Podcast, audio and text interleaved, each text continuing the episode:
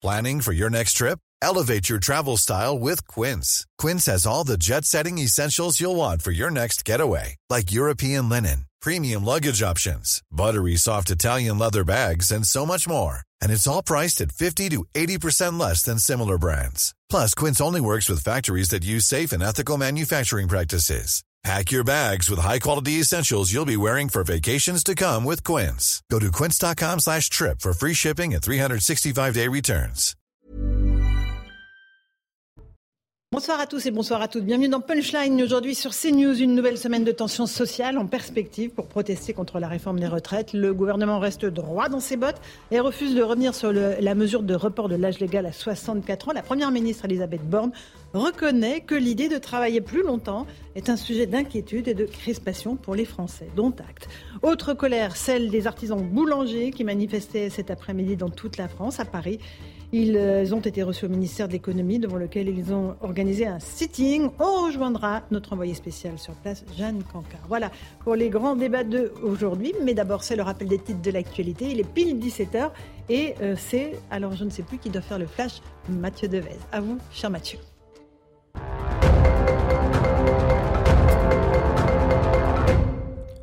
Le ministre du Travail inflexible sur les 64 ans, on parle bien sûr de la réforme des retraites. Selon Olivier Dussopt, revenir sur l'âge légal de départ, ce serait renoncer au retour à l'équilibre du système en 2030 et donc manquer de responsabilité pour les générations futures. Le gouvernement a adopté sa réforme des retraites aujourd'hui en Conseil des ministres. Les boulangers manifestent aujourd'hui à Paris. Ils réclament un soutien financier face à l'envolée des prix de l'énergie. Selon un collectif créé sur Facebook, les aides mises en place par l'exécutif, notamment le bouclier tarifaire, sont insuffisantes. Les factures risquent parfois d'être multipliées par 5 et ils sont nombreux à redouter une fermeture de leur boulangerie. Une enquête ouverte après qu'un policier a donné un coup de matraque à un homme de 26 ans. Les faits se sont produits jeudi dernier à Paris lors de la manifestation contre la réforme des retraites. Selon son avocate, l'ingénieur franco-espagnol a d'abord été jeté au sol avant de recevoir un coup de matraque à l'entrejambe. L'homme a ensuite dû être amputé d'un testicule et l'enquête a été confiée à l'IGPN. La Pologne se dit prête à se passer de l'aval de l'Allemagne concernant la livraison de chars à l'Ukraine. Berlin n'a pas encore pris de décision sur la livraison de chars Léopard, des chars de conception allemande réclamés par l'Ukraine pour repousser l'armée russe. En vertu de la législation allemande, un pays possédant des armements allemands doit demander l'autorisation de Berlin pour les transférer à un pays tiers. Merci beaucoup Mathieu Deves pour ce rappel des titres de l'actualité. En plateau, nous sommes avec Louis de Ragnel, chef du service politique de Repas. Bonsoir Louis. Bonsoir Laurence. Avec Benjamin Hamar, porte-parole CGC 94. Bonsoir Benjamin. Bonsoir. Euh, bienvenue sur le plateau. Nous sommes avec Marc Toiti, euh, économiste. Bonsoir Marc, auteur de Reset 2. Bienvenue dans le monde d'après. Et nous sommes avec Eric Revel, journaliste. Bonsoir Eric. Bonsoir Laurence. On parle des retraites, vous voulez bien? On parlera des artisans boulangers tout à l'heure. Ce sont les deux grands un sujet qui vont nous mobiliser, je pense, toute la semaine. Allez, d'abord les retraites, parce que quand même c'est intéressant de voir que le gouvernement est droit dans ses bottes. Alors si j'utilise cette expression, c'est évidemment ce qu'elle rappelle euh, celle d'Alain Juppé à l'époque, euh, 95, hein, c'est bien ça, Marc? Ça ne rajeunit pas. Ça ne nous rajeunit pas, mais nous étions euh, très très jeunes, nous étions des enfants comme Louis de Ragnel. On était, grandis pas à pas hein, quand même. Voilà, oui, à force d'être jeune, vous viendrez vieux. Vous verrez. Bah, Passé 50 ans, on est déjà Un vieux jeune donc, un jeune vieux. On est tous, euh, ça. voilà, on tous des passé le seniors, attention, c'est le sujet. hein, Non, mais quand même. Alors, euh, juste, on va juste voir ce qu'a dit Elisabeth Borne. Elle présentait ses vœux il y a quelques instants. Euh, elle dit euh, le pouvoir d'achat restera au cœur de notre action, mais surtout, elle dit je n'ignore pas le mouvement social. Alors, je ne sais pas si on peut voir la petite citation de ce qu'a dit la première ministre. On l'entendra un peu plus tard dans la soirée. Elle dit je n'ignore pas le, le mouvement social. Néanmoins, euh, évidemment, euh, je ne vais pas euh, céder sur euh, la réforme et notamment sur les 64 ans. Alors, on n'a pas encore les sons d'Elisabeth Borne, mais peut-être. Voilà. Ma responsabilité, c'est de trouver un chemin d'entente avec les Français, d'expliquer et de convaincre. Expliquer et convaincre. On avait l'impression que ce dialogue était déjà en- engagé depuis quelques mois. Benjamin Hamar, si le gouvernement dit non, on ne bouge pas sur l'âge légal de départ en retraite, il reste quoi à négocier en fait? Rien? Incontestablement, c'est le cœur de la réforme. Et nous, on est très clair, hein, effectivement, c'est le retrait de cette réforme euh, inique et scélérate dont nous parlons. Et là-dedans, en plus, le cœur de ce que l'on de ce que l'on rejette, c'est effectivement cette question de, de l'âge légal. Enfin, on a bien compris quand même, je pense, que le gouvernement est en très grande difficulté aujourd'hui dans la bataille idéologique. Euh, le, la, le, le, le, la mobilisation vient de commencer. Il a déjà 70% euh, de, de l'opinion contre lui et un front syndical unanime. Donc, la petite musique qu'on a entendue ce week-end, c'est euh, les gens n'ont pas compris, on va faire de la pédagogie. Faut juste dire à Madame Borne, à Monsieur Véran et à Monsieur Attal que non, nous ne sommes pas des imbéciles. Nous savons lire une réforme. Les Français, les salariés ne sont pas des crétins. Ils ont bien compris euh, la réforme. Et d'ailleurs, j'ai cru comprendre en plus que euh, je ne sais pas à quel niveau des autorités euh, politiques, mais on a bloqué un certain nombre de débats que certains ministres comme Monsieur Dussault devaient avoir. Du pardon, ah, devait avoir. Vous ne faites pas exprès. Non, non, pas du tout. Ah bon Pas du tout. jamais de la vie. Monsieur Dussopt, donc, devait avoir, euh, avec effectivement un certain nombre euh, de, de, de, leaders syndicaux, et ça a été annulé. Donc, en gros, la bataille idéologique, le gouvernement euh, entend la faire à sa manière. Euh, nous, nous, nous, nous lanterner. Alors, on écoute effectivement ce que dit Madame Borne. Enfin, on rappelle, il y a eu des mois de réunions et de rencontres dans lesquelles toutes les organisations syndicales disent, en réalité, ça n'a servi à rien. On a expliqué au gouvernement le fond et la forme, c'est-à-dire que cette réforme n'était pas bonne. On a, on a avancé des arguments, on a proposé des solutions mmh. alternatives, on a dit que ça n'était pas le moment. Le gouvernement veut passer en force et maintenant, effectivement, il rame. C'est le championnat européen d'aviron, hein, là, ce week-end. Alors, euh, Marc Toiti, est-ce qu'il y a évidemment cette volonté pour le gouvernement de jouer la montre, de jouer le chrono? Parce que voilà, on sait qu'à partir du moment où le texte va arriver à l'Assemblée, il y aura 20 jours et hop, automatiquement, il passera au Sénat. Mais en face, il y a un, front syndical assez déterminé. Hein. Oui, ça va être compliqué, d'autant que, à mon avis, le, je veux dire, le, mécontentement, c'est pas, enfin, c'est pas seulement par rapport à la retraite ou à la réforme. Il faudra faire une réforme des retraites, même celle-ci, de toute façon, elle est déjà caduque avant même d'être votée. Le problème, c'est que ça fait suite, effectivement, à une inflation extrêmement forte mais un problème de pouvoir d'achat énorme. Donc les Français ont une sorte de ras-le-bol. Et donc je pense que c'est un petit peu le verre d'eau qui vient faire euh, déborder le vase. C'est ça qui est particulièrement dangereux. Quand effectivement la pédagogie, bon, je vais être presque d'accord avec la CGT, c'est incroyable. Hein. C'est un événement. Il est 17h05, on est en direct sur CNews. C'est incroyable. Non, c'est que on, a, non, mais non, c'est-à-dire que le problème de la pédagogie, ça fait des, des, des mois effectivement qu'on en fait. Mais tout le problème est là, c'est que euh, on n'a pas, encore une fois, cet âge euh, légal. On ne donne pas de degré de liberté. Moi, je pense que l'erreur de cette réforme, c'est justement qu'il faut donner un degré de liberté. Euh, ceux qui veulent partir plus tôt, bah, pourquoi pas, avoir une, une, retraite de conséquence, et plus tard également. Et, et, voilà. Mais on ne responsabilise pas les Français. Et puis parallèlement, il y a un grand problème, c'est que ça, ça, fait suite effectivement à ces deux années de entre guillemets de Covid et d'augmentation de la dette publique. Je rappelle qu'en deux ans et demi, la ça dette publique. que vous n'ayez pas encore parlé de la dette Vous connaissez bien maintenant. Voilà. la dette publique a compté de 582 milliards d'euros. Donc là, on dit qu'on a un petit problème pour 12 milliards d'euros. Donc les Français, il y a un problème de pédagogie, effectivement. Ils comprennent pas. En deux ans et demi, on a augmenté de 582 milliards. Là, il y a 12 milliards. Et regardez ce qui s'est passé là, tout à l'heure, avant qu'on arrive, les chiffres d'Eurostat sont sortis. Savez-vous que, que, donc au troisième trimestre, dans toute la zone euro, il n'y a qu'un seul pays où le ratio dette publique sur PIB a augmenté. Un seul. C'est qui C'est nous. C'est la France. Mhm. C'est incroyable. Sur, sur les 19 pays, maintenant 20 pays avec la Croatie de la zone euro, il n'y en a qu'un où ça augmente. Donc, on n'arrête pas d'augmenter cette dette publique. Et donc, c'est là où aujourd'hui, ça passe pas. Mhm. On se dit finalement, pourquoi on pourrait pas faire 10 ou 12 milliards? Donc, c'est vrai que c'est un risque énorme, d'autant que l'économie française est au bord, peut-être elle est déjà d'ailleurs dans la récession. Chaque jour de grève ajoute évidemment euh, à ces difficultés. Donc, c'est un petit peu tard. Je pense c'est un coup de poker qui est un petit peu, euh, qui, peut être part, du gouvernement, bien sûr, qui est un petit peu mmh. dangereux. Mais ce qui est évident, c'est que de toute façon, la réforme. Mais sur une réforme qui nécessiterait une autre réforme. Bah, c'est évident parce que, encore une fois, si on regarde, euh, sans parler du rapport du corps, etc., mais ne serait-ce que dans cette loi, mmh. elle tape sur un taux de chômage à 5% et une croissance à 2,5%. On a fait 0,9% de croissance par an depuis 15 euh, ans, et on est sur un chômage qui est beaucoup plus élevé si on prend tous les chômeurs. Donc, ça veut dire que dans quelques années, il faudra faire une nouvelle réforme. Donc, est-ce que le jeu en vaut vraiment la chandelle? Moi, je pense qu'il faut une grande, une vraie réforme des retraites, très profonde. Et, malheureusement, aujourd'hui, c'est sur une réformette, on risque d'avoir des, vrais problèmes sociaux et sociétaux, juste parce que effectivement, c'est arc-bouté sur l'âge de départ à la retraite. C'est un petit peu dommage. Louis Dragnel, où est-ce qu'on en est là? On est au début de la deuxième semaine hein, de contestation. Il va y avoir des actions perlées avant la grande manif du 31 janvier, donc c'est mardi prochain.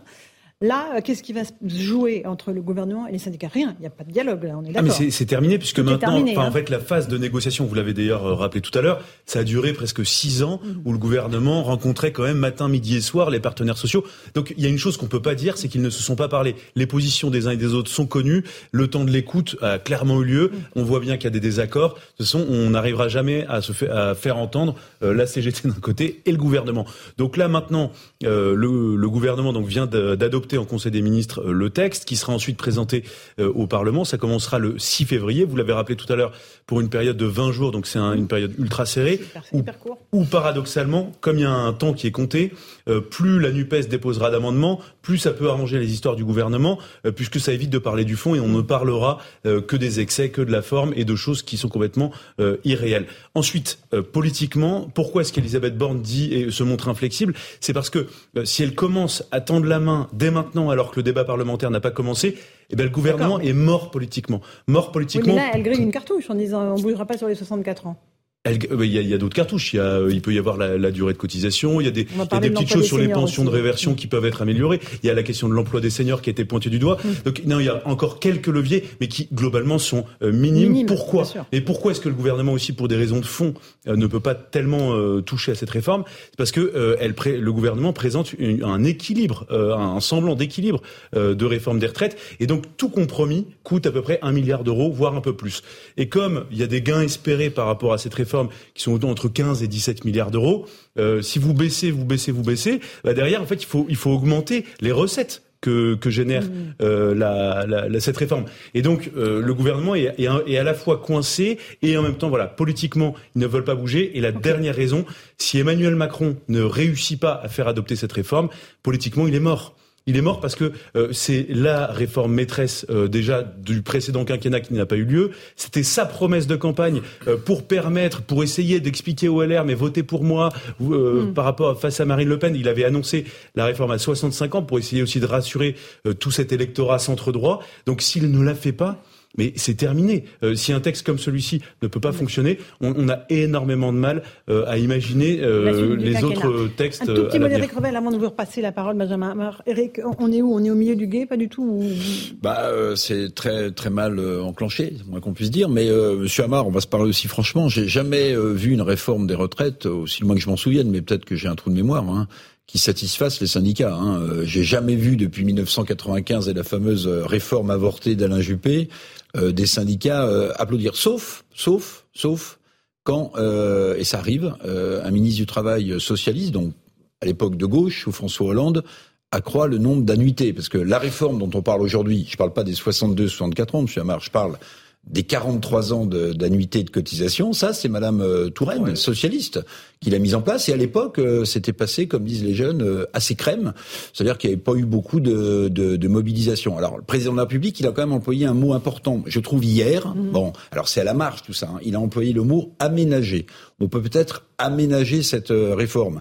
Vous, c'est définitif, c'est-à-dire si le gouvernement ne retire pas les 64 ans et les 43 ans accélérés de la réforme Touraine, c'est niette?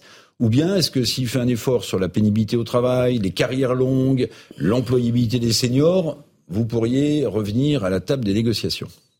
Alors, c'est... D'abord, sur la, sur la réforme Touraine. Euh, vous allez me donner votre mail et je vais vous envoyer les tracts que la CGT mhm. avait rédigés en 2013 au moment de la réforme Touraine que nous avons combattue et que nous avons effectivement dénoncée comme particulièrement scélérate parce qu'en réalité, elle, elle est effectivement, vous avez raison, la réforme Macron accélère cette mhm. matrice-là. Mais pour nous, la réforme de 2010, celle de Deriver, celle de 2013 de Madame Touraine, celle qui a avorté en 2019 et celle qu'on a aujourd'hui sont effectivement euh, finalement promettent aux salariés à la fois des sacrifices et une régression, c'est-à-dire on travaille de plus en plus longtemps, on, on, part à la retraite de plus en plus tard pour des pensions qui effectivement diminuent, puisque depuis un certain nombre d'années, on stagne à 14% du PIB le, le, le budget de la retraite, alors que les seniors en termes quantitatifs ne cessent d'augmenter. Donc bien évidemment, une réforme régressive, on n'en veut pas. Vous savez, ma référence, euh, à mes yeux en tout cas, euh, c'est Henri Krasuki dans l'histoire de la CGT. ah bah oui, bah excusez-moi, pardon, chacun ses, ses références. Ça pouvait pas être Edmond Maire. Oui. Bah, ah oui, non, ça risquait pas d'être Edmond Maire. mais, mais, euh, mais, effectivement, Henri Krasuki a dit une phrase qui, à mon avis, est cristalline et qui représente effectivement la boussole en termes syndicaux. Euh, en termes syndicaux, c'est-à-dire que la régression sociale, ça ne se négocie pas, ça se combat. Et donc, il est hors de question d'arriver et de dire, alors oui, effectivement, on va négocier le poids des chaînes. En aucun cas, on considère à la CGT tranquillement qu'on n'a jamais, on produit énormément de richesse dans ce pays. Enfin, je rappelle quand même. Hein. Euh, on a en 2022 un record historique, 80 milliards versés aux actionnaires. Non mais attendez, attendez, oui, oui, oui, ah bah oui, oui, oui, oui. Non mais, excusez-moi. Non mais, attendez, je peux juste finir ma phrase. Vous m'avez posé une question. Souffrez que je vous réponde. Vous m'avez posé une question. Souffrez. Je vois bien que vous souffrez. C'est pour ça que vous m'interrompez. Mais je vais quand même aller au bout. Dans un pays où on distribue 80 milliards aux actionnaires du CAC, où on distribue 160 milliards d'aides publiques aux entreprises, je vous le dis, nous, on n'acceptera pas qu'on dise, et visiblement on est entendu par les salariés, ouais, en 2027, il va y avoir hmm. un déficit de 12 milliards, il faut accepter la régression. Je vais vous dire un truc, pendant ces mois de discussion, on a fait avancer un certain nombre de propositions. Euh, il n'y a pas forcément euh, des sacrifices et des larmes à proposer aux salariés. Euh, aujourd'hui, on a un taux d'inflation de 5% pour 2022. 5%. Nous, ce qu'on dit, c'est, à minima, à minima, on augmente les salaires de 5%, c'est-à-dire on rattrape l'inflation, c'est quand même pas la prise du palais d'hiver, n'est-ce pas fait des cotisations en Ça fait 9 milliards de cotisations, monsieur. 9 milliards. Qui Donc l'augmentation des salaires, les PME. Ah non mais attendez, pardon, excusez-moi, on a les PME et les TPE qui oui, voient leur facture d'énergie on va, on va découvrir un truc de dingue quand les gens quand les gens bossent. Attendez, je peux finir mes phrases ou pas? Je peux finir mes phrases ou pas? Voilà. Donc je vous le dis, 9 milliards. Ah ben mais il me pose des questions, je réponds. C'est un débat. Donc oui, je vais vous dire un truc, quand les gens bossent, on les paye. Et quand l'inflation fait qu'elle augmente de 5 et eh ben effectivement, on rattrape l'inflation. Si vous augmentez les salaires, vous augmentez l'inflation derrière. Oui, alors ça, c'est la bah, fameuse ah boucle bah prix salaire, bah mais juste les gens veulent vivre en fait. il y a 80% des gens qui serrent la ceinture et veulent vivre.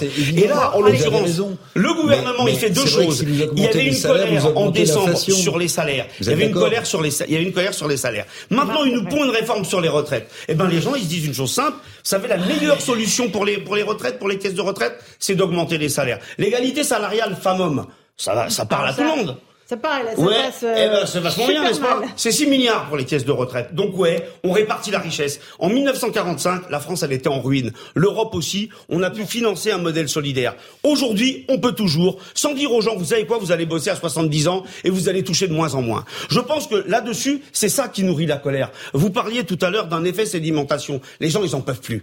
Ils en peuvent plus de voir effectivement qu'il y a de plus en plus de richesses produites, mais que eux, par contre, ils se partagent des miettes. Ils le supportent plus et c'est pour ça que vous aviez 2, euh, millions de personnes, selon la CGT, plus d'un million selon les autorités de police dans les rues. Soit vous l'entendez, soit j'ai cru comprendre que derrière, vous allez traiter la question des boulangers, vous allez vous retrouver avec une colère protéiforme et explosive. C'est ça la réalité. Non, non, non. non, je non, mais attends, juste une petite parenthèse. Le problème ah, pour vous, les syndicats, c'est que les grands mouvements, ah bah, je parle pas de la grande manifestation euh, triomphale de jeudi, mais les grands mouvements, ils sont hors cadre syndical. Vous jouez aussi gros sur, euh, sur cette mobilisation. Les boulangers que vous prenez, ils sont pas dans la confédération de la boulangerie, ces gens-là. C'est les collectifs indépendants des syndicats et des organisations patronales.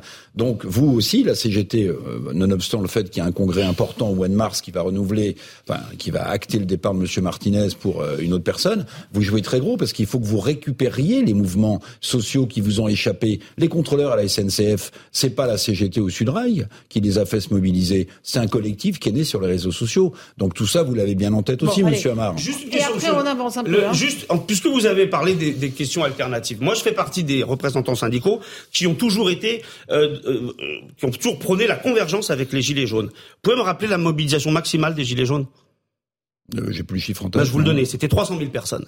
Donc et moi j'estimais que c'était une colère qu'il fallait effectivement soutenir, converger 300 000 et tous les samedis. Euh. D'accord, non, pas tous les samedis. le premier, le premier. et donc nous on pense effectivement que toutes les colères sociales méritent d'être analysées scrupuleusement et en fonction des situations soutenues ou pas, les gilets jaunes devaient être soutenus. Mais je vous le dis, trouvez-moi une mobilisation comparable à 2 millions de personnes dans les rues. donc les syndicats dans ce pays, monsieur. 2010, 2010. Ah, c'était les, et ça tombe bien, c'était les syndicats. Oui, sauf qu'en 2010, et ça tombe bien, c'était les syndicats. Donc oui, les syndicats dans ce pays sont capables de mobiliser 2 millions de personnes. C'est ça la réalité.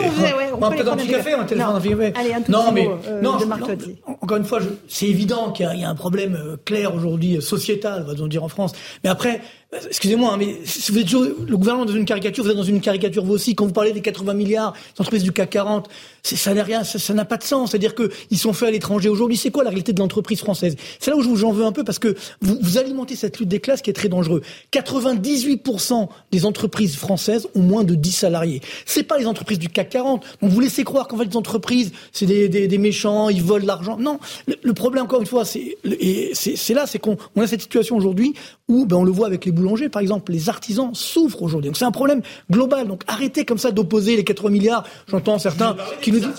Ben non, mais c'est ce que je veux dire. Moi, je vous ai parlé non, des, non, vous avez parlé des 80 milliards. vous avez parlé des 80 milliards. J'ai parlé des dividendes. Vous avez parlé des 80 milliards. 40, oui, mais le CAC 40, c'est pas la France. Les, entre, les profits du CAC 40, vous devez le savoir, sont faits à l'étranger. Ils sont pas faits en France. Donc quand vous voulez les taxer à l'étranger, c'est l'étranger qui va nous donner sur votre fiscal. Ciblées, non, mais le problème est là. Mais ça va pas résoudre le problème global a... ah bon de l'économie française. Bien sûr que non. Alors, est-ce que je peux vous Attendez, laissez-moi terminer. Qui est un problème très simple où on a une croissance qui est extrêmement faible, qui est du 0,9% par an. C'est ça la réalité française. Mmh. Donc bien sûr, il faut moderniser notre économie française. Et c'est là où malheureusement cette culture de lutte des classes qui, qui, qui, se perpétue, elle nous bloque, elle nous empêche effectivement d'aller de l'avant. Donc c'est là où globalement il faut que chacun mette de l'eau dans son entre guillemets.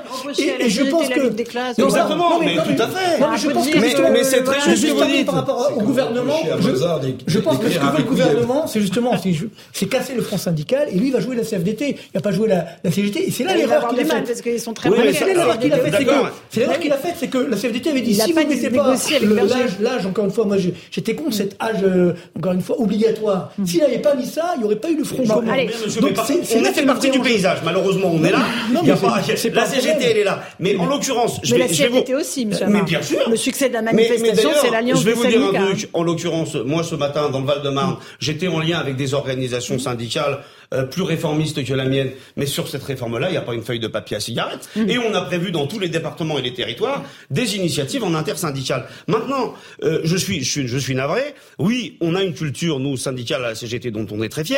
Et peut-être que si en France, l'âge légal est, beaucoup, est, est, est, plus bas que dans les autres pays, c'est parce qu'en France, et j'en suis très fier, juste laissez-moi finir. Vous quoi Parce que, la, c'est bien parce qu'en France, les, les, les salariés français et les syndicats français sont particulièrement pugnaces sur ces questions-là, et j'en suis très fier. Maintenant, sur les, sur les propositions concrètes. Ah, voilà. Mais nous, on dit des choses très simples. On dit c'est quand même formidable d'avoir un gouvernement qui nous dit, qui pleure et qui, qui pousse des cris d'orfraie sur les déficits, alors qu'il a euh, organisé des exonérations de cotisations patronales de manière considérable. 75 milliards. Donc nous, ce qu'on dit, vous savez quoi? On dit, bah, vous savez, est-ce qu'on pourrait pas euh, déjà arrêter avec... Ah oui, mais je sais bien. J'adore.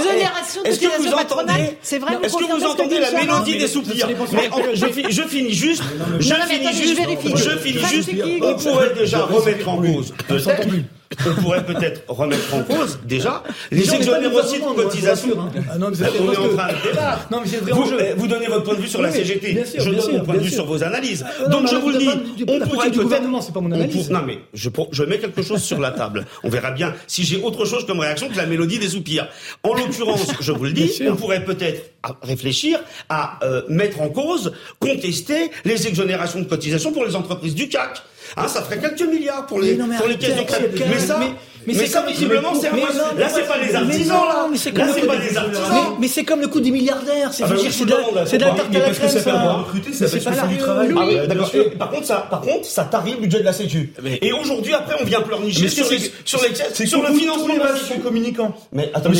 On pourrait arrêter de livrer des ah, armes à l'Ukraine, et puis ça permettrait de financer un certain nombre de. Monsieur, je vous parle des cotisations. Les cotisations, ça, oui, ça nourrit les caisses de retraite. Pourquoi elles sont allégées pourquoi ils ont été allégés Mais moi je vous dis. Ah mais pourquoi? Non non mais attendez, parce que c'est important. Il y a, il y a, une raison. C'est pas juste pour plomber volontairement et délibérément les, les trous de la Sécu. Par contre, en revanche, c'est pour permettre d'alléger donc le coût du travail ah, pour les employeurs qui veulent recruter des gens. Mais ça, monsieur, ça c'est vous qui le dites. Par contre, qui par contre, ce qui est certain, monsieur, c'est que euh, euh, exonérer des cotisations sociales, oui, ça tarit le budget de la Sécu, et notamment celui des caisses de retraite. Donc venir me dire, mais comment ça les vases communicants Alors que oui, quand on exonère de cotisations, oui, on ferme le robinet de la Sécu, c'est se moquer du monde. Et en même temps créer de l'emploi. Mais non, ah mais, ça c'est vous qui le dites, ça. Ça c'est vous qui le dites. C'est comme quand vous contestez la défiscalisation des heures supplémentaires. Et la défiscalisation des heures supplémentaires, vous êtes contre Vous êtes contre la défiscalisation des heures supplémentaires Bah oui, parce que de la Ah, même bah manière, de la même manière, ça, ah, ça mais, oui, monsieur, c'est le serpent qui se mord la queue, mais on n'y arrivera Monsieur, pas. Mais monsieur. c'est quand même incroyable. Non, mais je vous les gens entendent décibels, il est toutes les voix. Oui. J'ai pas participé à la mélodie des soupirs, j'étais en apnée moi. Ah bah oui. C'est pas pareil. C'est très bien. Euh, je sais pas si vous avez vu ce chiffre. euh, il y a matin. eu 5 millions de CDI créés en 2022 en France. Mhm. C'est 700 000 de plus que l'année précédente et c'est 845 000 de plus qu'en 2019. Donc sans Ouais. doute que l'allègement dont vous parliez a des répercussions sur des gens qui sont contents d'avoir un, un CDI par exemple. Et je vais vous dire autre chose. Je vais vous poser une question très simple. Et, Bon, et la êtes- réponse, ça sera après la pub. D'accord. Et vous êtes d'accord pour dire que pour le tissu économique français, c'est des PME et des TPE. Le, chiffre- de Marc Toiti, il est vrai. Alors vous allez m'expliquer après la pub comment vous augmentez, même si je comprends là, le lien mécanique entre augmentation du salaire et cotisation en plus. Mais vous allez nous expliquer ensuite comment, avec des trésoreries exsangues, comme c'est le cas des PME aujourd'hui et des TPE, les artisans manifestent parce qu'ils peuvent même pas payer leur facture d'électricité. Vous allez nous expliquer tranquillement. Bien comment sûr. on augmente les salaires dans des TPE ou des PME où parfois les patrons se payent même pas tous les mois. Mais j'ai peur que ma réponse Non, non. vous mette en apnée et Non, fasse non, non, non, non, la mélodie des. Mais je vais vous répondre. Allez, Je vous être, peut-être. Je ça va être rock'n'roll. On se retrouve dans un instant dans Punchline sur CNews. Le rappel des titres et puis on reprend ce débat euh, voilà, sur les augmentations de salaire. À tout de suite. 17h30, on se retrouve dans Punchline sur CNews. Tout de suite, le rappel des titres de l'actualité avec Mathieu Devez.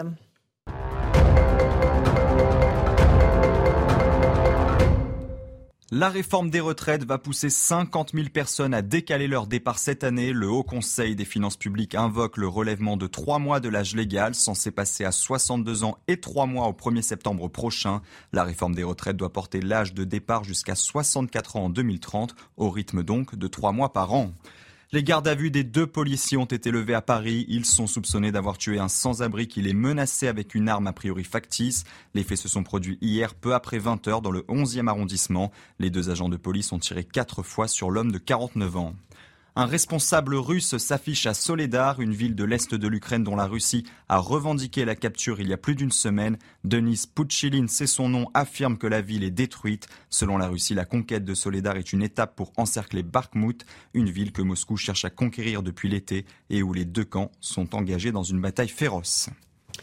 Merci Mathieu Devez pour ce rappel des titres de l'actualité. On est toujours avec Louis de Ragnel d'Europe 1, avec euh, Benjamin Hamar de la CGT. Nous accueillons Andrea Cotarac, bonsoir, porte-parole du Rassemblement national. Nous sommes avec Marc Toiti, Eric Revel, économiste. On- on- avant de reparler des retraites, parce que le, le ton avait bien monté tout à l'heure, et on a pas mal de questions encore à, à- à se- à évoquer, on va faire un petit détour par la colère des boulangers, des artisans, aujourd'hui euh, à Paris, mais aussi dans de nombreuses villes. Euh, Jeanne Cancar et Fabrice Elsner, euh, vous êtes devant le ministère de l'économie, où le cortège de ces artisans boulangers et commerçants d'ailleurs a convergé tout à l'heure. Pourquoi sont-ils venus évidemment au, pied du ministère de l'économie? C'est parce qu'ils ont des choses à demander évidemment au ministre? Oui, Laurence, trois choses très concrètes. Déjà, eh bien, l'accélération de la mise en place de ces aides. Ces boulangers, ils nous expliquent eh bien, que cela met trop de temps. Ces aides mettent trop de temps à être effectives. Et bien, d'ici là, d'ici euh, qu'elles soient euh, possibles, eh bien, ils doivent continuer à payer leurs factures qui nous décrivent comme exorbitantes. Ils demandent aussi tout simplement de nouvelles aides, car ils nous disent que parfois 4 5 000 euros sur une facture de plus de 30 000 euros d'électricité, eh bien, cela, ce n'est pas possible. Ils ne pourront pas sortir à la tête de l'eau avec ces aides qu'ils estiment insuffisantes. Et puis, ils demandent aussi plus généralement l'élargissement du bouclier tarifaire pour tous les artisans, des boulangers qui sont devenus, qui sont venus d'un peu partout en France et que nous avons interrogé tout à l'heure dans le cortège parisien. Écoutez-le au micro de Fabrice Elsner. On a une situation très difficile. La plupart d'entre nous n'ont quasiment plus de salaire. Et ça, c'est pas possible, c'est pas acceptable. 2022 a été très compliqué. Euh, des augmentations de tarifs des matières premières, euh, 10%, 15%, 20% sur certains produits. Aujourd'hui, c'est l'électricité qui nous tombe dessus. On ne sait plus où on va. euh, c'est- catastrophique pour nos, pour nos entreprises. Pour l'instant, j'ai pas encore licencié. Euh, on essaye de regarder vraiment à chaque dépense. Chaque centime compte aujourd'hui. J'espère dans les mois à venir ne pas avoir à licencier. Je pense que si dans les six mois qui arrivent, rien n'est fait réellement par l'État, c'est la fin.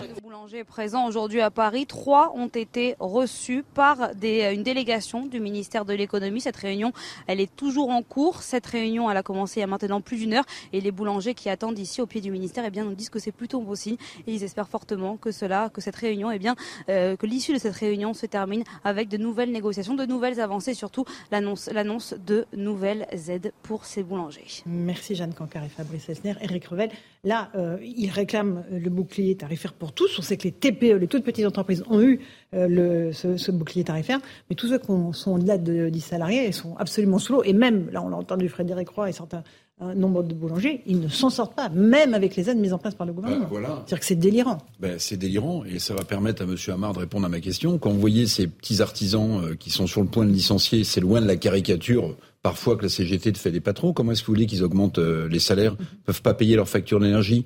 Ils sont en train de se demander si un ou leurs collaborateurs, c'est des toutes petites structures.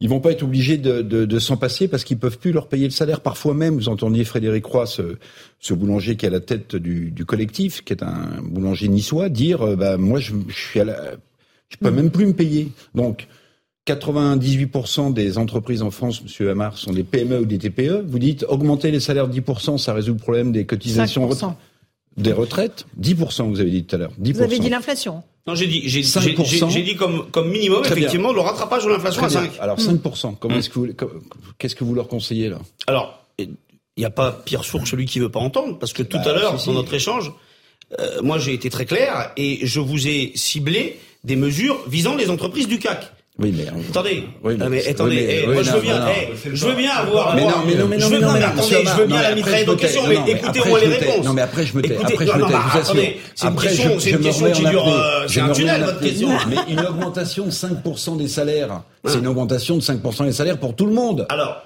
Donc, pour les PME et les TPE, c'est pas possible. Donc, ça, je peux Voilà, ça y est, j'arrête de parler. Super.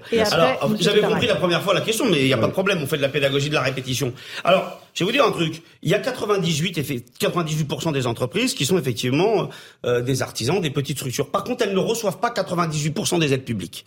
Et sur les 160 milliards d'aides publiques par an, euh, on peut se faire un petit tableau de justement ce que reçoivent les petites structures par rapport aux grands groupes. Et moi, ce que je dis, je, tout à l'heure, la, la, mesure que je vous ai que j'ai proposée, c'était effectivement d'arrêter les exonérations de cotisations pour les entreprises du CAC, pas pour les boulangers. Maintenant, je vais vous dire un truc. Sur la question des sur la question des, des justement bah attendez. cette question, hein. en tout cas écoutez comme disait Georges Marseille c'est pas votre question mais c'est ma réponse. voilà. Ça c'est le premier point. ça c'est ça c'est le premier point. même logiciel. Ça c'est le ça c'est le premier point. le deuxième point euh, le deuxième point c'est qu'effectivement sur la question euh, nous à la CGT on propose un certain nombre de, de mesures différenciées. On dit les entreprises qui créent de l'emploi et euh, qui ne baissent pas les salaires, mais qui cherchent effectivement la, l'augmentation, enfin la progression salariale, eh bien, on, on, peut jouer justement sur les cotisations là-dessus. C'est-à-dire qu'on peut baisser les cotisations des entreprises qui ont cette politique-là. Par contre, les entreprises qui ne créent pas d'emplois et qui utilisent la richesse pour baffrer les actionnaires et non pas augmenter les salaires, elles, au contraire, on augmente les, les cotisations. Mais je vais vous dire un truc. Sur les aides publiques, Carrefour, Carrefour. Euh, pendant effectivement la pandémie, oui, oui, au moment où on a mis en place le chômage partiel, Carrefour, une entreprise du CAC qui a effectivement oh, euh, qui, qui, prospérait pendant la pandémie parce que effectivement ils n'ont pas eu de difficultés eux pour euh, pour pour, pour pendant la pandémie les gens ils allaient dans la grande distribution il n'y avait pas de souci. En, dans, dans, au moment du chômage partiel, Carrefour a mis 82% de sa main d'œuvre en chômage partiel. Voilà. Ben nous à la CGT, on dit ça c'est pas correct. Alors, voilà. Donc on a des propositions différenciées. Par contre, 100% des Français se sont mangés une inflation à 5%. Et donc, les augmentations de salaire, il me semble que c'est quelque chose de totalement légitime pour des millions de salariés. On est passé un peu vite sur le sort des artisans boulangers. J'aimerais qu'on y revienne avec vous, Andréa Cotarac. Euh, ils réclament euh, des mesures. Ils espèrent que là, en ce moment, à Bercy, le temple euh, des petits hommes gris, comme dirait Pascal Pro, ils obtiennent quelque chose. Le Rassemblement national était présent dans la manifestation. Il y avait des, des élus, c'est ça? Tout à fait. Alors, la question était un tunnel. La réponse aussi, je vais essayer de faire plus court. Mais globalement, on a aujourd'hui 80% des boulangers euh, qui euh, euh, ne bénéficieront pas du bouclier tarifaire. Et on a simplement 60% des bouchers charcutiers qui y ont droit. Donc on voit bien qu'aujourd'hui, il y a un réel problème. Il y avait énormément de députés du Rassemblement national aux côtés des boulangers. Jordan Bardella avait aussi envoyé à chaque boulangerie et chaque boulanger une lettre pour leur expliquer quelles sont nos solutions. Et il y avait aussi. Et c'est quoi vos solutions alors? Mais écoutez, ça fait longtemps qu'on en parle. C'est-à-dire qu'en réalité, le gouvernement lance des chèques. 8 boulangers sur 10 ne le reçoivent pas. Nous, on avait été très clair dès le départ. Euh, plutôt que de demander aux boulangers mhm. de renégocier leur contrat avec les énergéticiens, c'est ce qu'avait dit Emmanuel Macron, c'est au gouvernement d'aller renégocier la clause euh, du marché de l'énergie de l'Union européenne, à savoir de décorréler cette chose absolument stupide hein. qui euh, indexe le prix de l'électricité sur celui du gaz. premier point.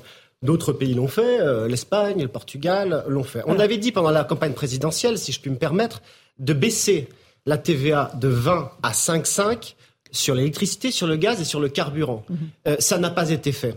Donc, si vous voulez, on a des solutions, elles sont concrètes, elles sont claires, elles sont immédiates, mais c'est au gouvernement d'aller renégocier, certainement pas aux boulangers qui font vivre nos villes, nos villages euh, à travers leur savoir-faire. La question qui est posée, c'est effectivement le prix de l'électricité. Euh, plutôt que, voilà, dit le Rassemblement national, il faut sortir du système européen d'électricité. Non, renégocier, pas sortir. L'Espagne et le Portugal ont renégocié, ne sont certainement pas sortir. temporairement. De la clause, mais pas du marché. Marc Toiti. Non, je pense qu'effectivement, le, gros problème, c'est qu'on voilà, on fait des chèques, comme je l'évoquais tout à l'heure, 582 hein, milliards d'augmentation de la dette publique en deux ans et demi. Pourquoi? Sur la même période, le PIB français a augmenté de 161 milliards. J'ai mis 582 pour récupérer 161. Mais donc, tout le problème est là, c'est que malheureusement, on a perdu cette capacité de la France à créer de la richesse. Alors évidemment, l'idée de dire, bah oui, on va, on va faire suivre euh, l'augmentation des salaires de façon unilatérale par rapport à l'inflation. La dernière fois qu'on l'a fait ça, c'était quand? C'était en 1981. La relance Mitterrand. Et à l'époque, effectivement, on vit dans le passé. Et effectivement, à l'époque, l'inflation française, d'ailleurs, elle a battu son record, elle a atteint 14,5%. Donc, il faut des mesures, effectivement, d'avenir, entre guillemets, et c'est vrai qu'il faut agir en amont bien entendu, en réduisant les charges qui mmh. pèsent sur les salaires, en réduisant peut-être effectivement les impôts qui pèsent sur les entreprises, par exemple la CSG, etc. Attendez, attendez, écoutez, arrêtez de nous interrompre. Arrêtez de nous interrompre, c'est pas votre émission. On est sérieux, on est dans un débat. Alors, on va juste le laisser terminer son, son raisonnement. Allez, euh, Non, mais c'est une émission, c'est un débat. Je sais qu'à la CGT, vous aimez la violence. Ici, c'est un débat. Non, je vous ai pas interrompu. Ah, si c'est un débat, on n'est pas la CGT, on n'aime pas la violence. Vous m'avez interrompu non, non, je vous ai pas interrompu du tout, donc soyez gentils. Mais je suis très gentil. Non, non, vous, pas gentil. Et même souriant. Non, oui, non, mais je vous coupe comme vous m'avez coupé. Vous pouvez, vous pouvez la violence. Ne jouons pas à ce petit jeu Comme vous le faites souvent dans la CGT, mais là, on n'est pas dans, on n'est pas chez. Mais on est dans un débat. Exactement. Mais ce que je veux dire, l'enjeu est le suivant, c'est que on a aujourd'hui le moyen effectivement de réduire la pression effectivement qui paye sur les entreprises, sur les petites entreprises, etc., etc. Ce qui permettra justement de dynamiser à ce moment-là les salaires sans effectivement que ça génère un coût sur l'entreprise. Si on réduit effectivement les charges qui percent les salaires, c'est les salaires nets qui à ce moment-là vont commencer à augmenter. Pareil sur les charges. Le problème, c'est que si vous faites ça, il faut réduire certaines dépenses publiques, bien entendu. Sinon, vous allez avoir un déficit qui va complètement exploser. Et c'est là où on n'y arrive pas, bien entendu. Attention, moi, je suis pas parce que en France, on aime bien mettre des étiquettes. Ah voilà, lui, il est pour le gouvernement, lui, il est pour la CGT. Non, moi, je pense aujourd'hui, on est pour sauver l'économie française, qui est en grand danger. Donc, il faut bien prendre conscience qu'on est effectivement tous dans le même bateau. On a besoin de sauver nos entreprises, arrêter de, lier, de liguer les uns contre les autres. Et c'est comme ça qu'on va sauver l'économie française. Mais la culture de l'idée classe, c'est pas comme ça qu'on sauvera l'économie française, malheureusement. on l'a déjà essayé, on sait comment ça se termine. Louis, et après, je vous passe la parole. Moi, je suis assez d'accord avec euh, ce, que, ce que dit Marc Toiti. Euh, non, et puis globalement, il y a aussi un sujet beaucoup plus euh, général, même politique, euh, qui est les, les, dépenses publiques de manière. Enfin, quand on, on regarde le, les montants en valeur absolue, c'est-à-dire que aujourd'hui, vous avez quand même les mêmes dans les cortèges qui sont les premiers à dire que l'État dépense à tout bout de champ. il y a du gaspillage de la part de l'État, et en même temps, si vous écoutez toutes leurs demandes, en fait, ils font exploser complètement le budget et la dette de l'État français, et, sans à aucun moment se préoccuper de la charge que ça va représenter pour les générations qui suivent. Donc, et c'est d'ailleurs ce que je, je, vous dis, ce que je vous reproche moi ce soir, et ce que je reproche d'ailleurs euh, à beaucoup de syndicalistes, c'est qu'en fait euh, vous vivez, j'ai l'impression, euh, dans un monde qui n'est pas réel, qui est un monde tel qu'il devrait être selon vous, mais le monde économique tel qu'il fonctionne ne, ne, ne, peut pas intégrer en fait ce logiciel-là, sauf si vous considérez systématiquement que l'État euh, est une sorte de vache à lait euh, qui peut dépenser comme ça sans compter. Je sais que vous allez me répondre 440, 440, 440, et en fait c'est la réponse. À... Non mais, dès qu'on vous pose une question, dès qu'il y a besoin d'argent, vous êtes incohérent. Hein. C'est le 440. Et en fait, euh, vous l'avez très bien rappelé. Non mais l'économie française. C'est formidable. Mais il faut la réponse avant moi, j'adore. C'est un débat. Mais le RN, il sait à l'avance que je vais raconter. Mais l'économie je termine simplement d'un mot. L'économie française, et on le voit très bien avec ce qui se passe avec les boulangers, les artisans qui sont dans la rue, l'économie française, ce n'est réellement pas le CAC 40. Ça peut être un symbole. Des, ce sont des créateurs de richesse. Et, et moi, j'ai pas de problème viscéral avec le CAC 40. Mais ce qu'il faut bien se mettre aussi dans la tête, c'est que euh, le poumon économique du pays, c'est la quasi-totalité des Français qui, eux, ne travaillent pas euh, dans ces 40 euh, groupes les plus puissants économiquement. Benjamin Hamar. Et après, vous, pourquoi est-ce que vous voulez pas que les élus RN viennent dans vos manifestations d'ailleurs? Alors, là, je veux bien, mais moi, je peux bien répondre à Non, non, mais parce que c'est intéressant. D'abord, je vais répondre. Oui, oui, non, mais moi, je vous en pose une petite. Je vais répondre à tout. D'abord sur le, le, RN, s'il vous plaît. D'abord, d'abord, on remarquera quand même que euh, sur le plateau, les syndicats en prennent plein la tronche, alors que, moi, juste, je dis ça, hein, il y a 70% des Français qui partagent nos analyses. mais, bon, attendez, des Français qui sont pour une réforme des retraites. On a dit, Monsieur Toiti nous a fait des cris de Vestal outragés, on se coupe pas la parole. Donc je vais pouvoir parler sans avoir les quatre. Non, mais, non. Ah non, ah non, donc je peux parler alors. Non, on a dit que c'était un débat. Alors donc, donc d'abord, c'était marrant. Au début, là, ça devient Monsieur Toiti, par contre, il coupe la parole. Il disait tout à l'heure, on coupe pas la parole, mais il coupe la parole. Allez, allez, allez. Non, mais je sais pas, moi, moi, je demande les mêmes réponses. Alors, alors donc, en l'occurrence, sur ce que vous venez de dire, dites, dans quel monde je vis? Ben moi, je vis dans un monde dans lequel effectivement la précarité augmente, la pauvreté augmente, effectivement, et où la colère sociale augmente. Et donc donc, vous me dites dans quel monde je vis? Ben, je vis dans un monde où effectivement, monsieur, c'est, on parle pas de charge sociale. Vous êtes un économiste aguerri. Vous devez savoir qu'on parle de cotisation. C'est ça le terme. Charge sociale. Cherchez-moi un texte officiel. Il n'existe pas. Ah mais c'est la même chose. Non, mais non, c'est pas pareil. On fait de la sémantique. ah bah oui, mais c'est important la sémantique, ah bah voyez-vous. Parce que la charge, c'est le boulet. Ah donc je peux pas en placer. En fait, je peux pas en placer une. Moi, si je si je coupe la parole à monsieur, c'est un drame. Mais par contre, je peux en avoir trois sur le dos. Alors donc taisez-vous, laissez-moi parler. Merci. Alors ça, c'est la méthode non mais c'est incroyable. Je me fais rabrouer moi si je lui coupe la parole, mais je peux pas en placer une. Alors que j'en ai trois sur le Vous avez l'air très maltraité, Benjamin. Merci bien. Non non, bah, pas par vous, pas par vous. Mais donc, donc je dis ouais, la sémantique c'est important. Charge, ça n'existe pas. Charge c'est le boulet, charge c'est le fardeau.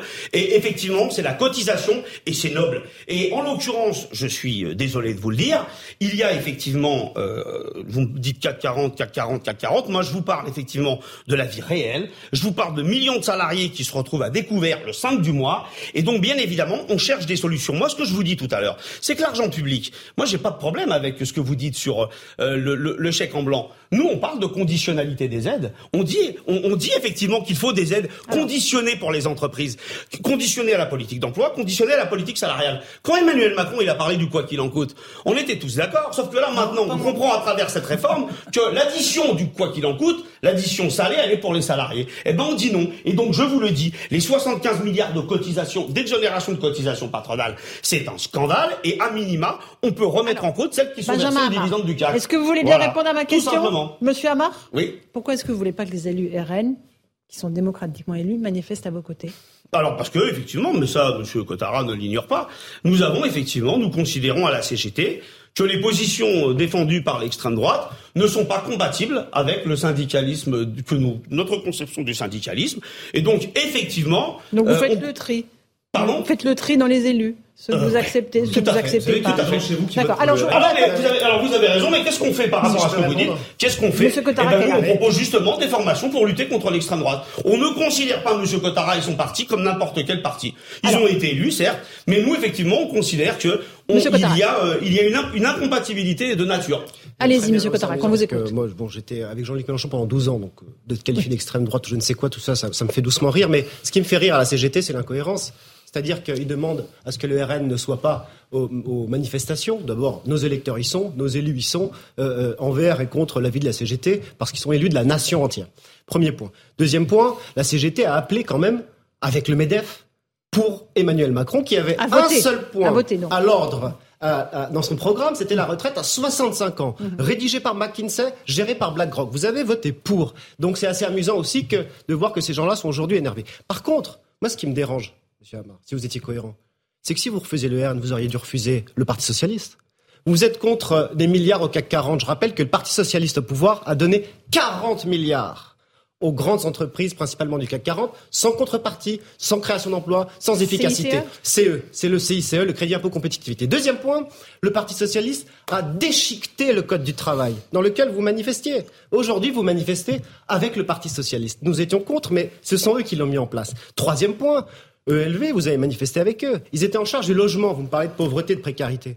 Quand ELV est arrivé au pouvoir en 2012, il y avait 3,4 millions de mal logés dans le pays, mhm. selon la Fondation Bépierre. Ils sortent du pouvoir, il y a 4 millions de mal logés. Donc vous devriez, avant de dire que le Rassemblement national, je ne sais quoi, d'abord demander à la gauche de se regarder dans un miroir. Alors, monsieur Amar, allez-y. Moi, je vais vous dire, je suis content de revenir sur ces news, parce qu'on peut avoir des discussions bien franches et je suis bien content.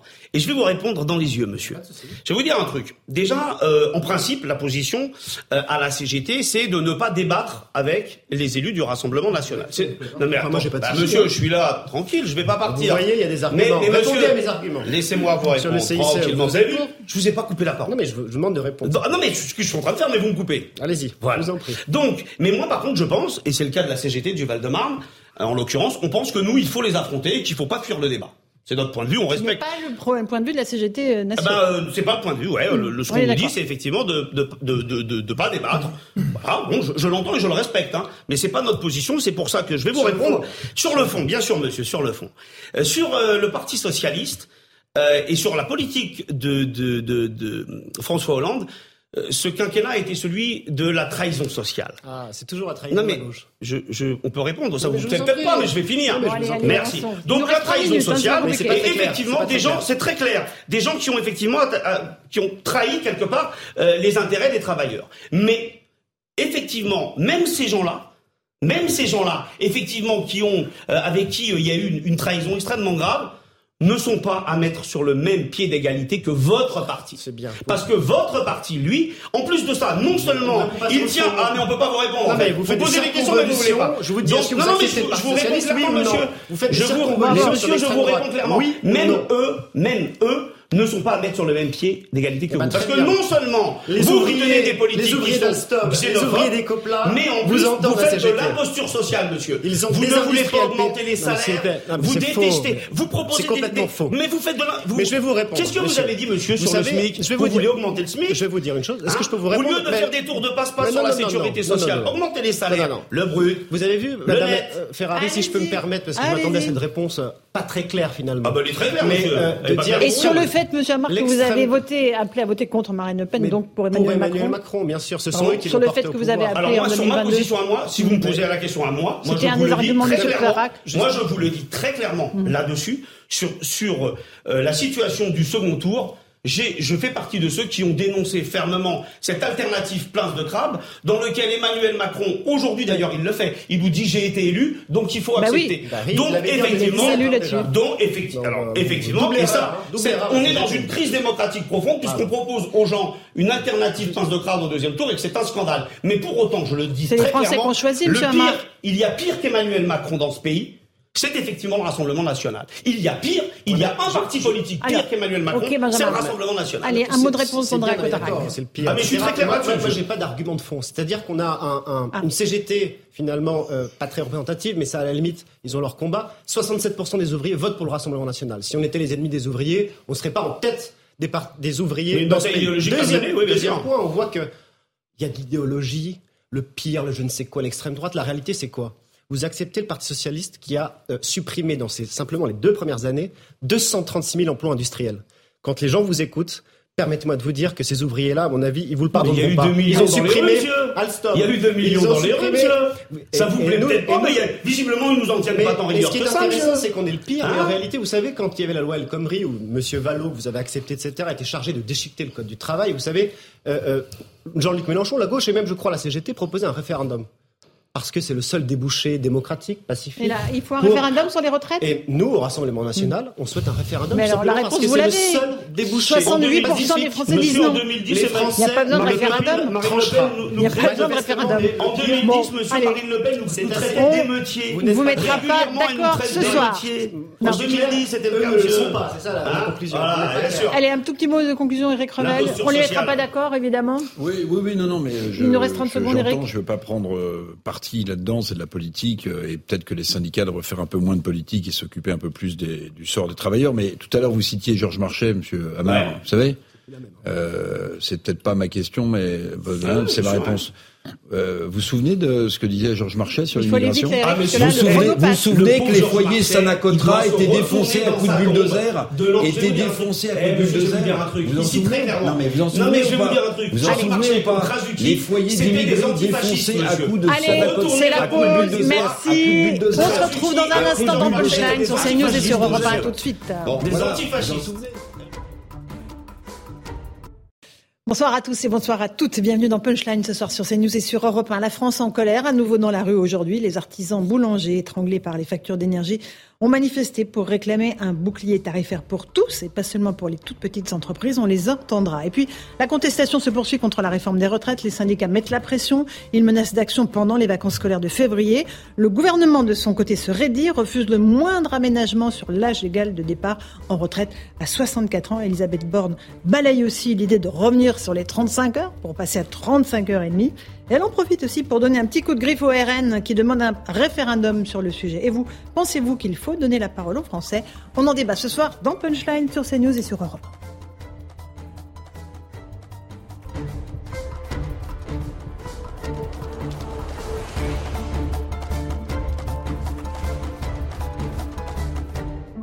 Il est pile 18h. Bienvenue si vous nous rejoignez à l'instant sur Europe 1 et sur CNews. Les grands titres de l'actualité. Le gouvernement inflexible donc sur les 64 ans malgré la colère de la rue.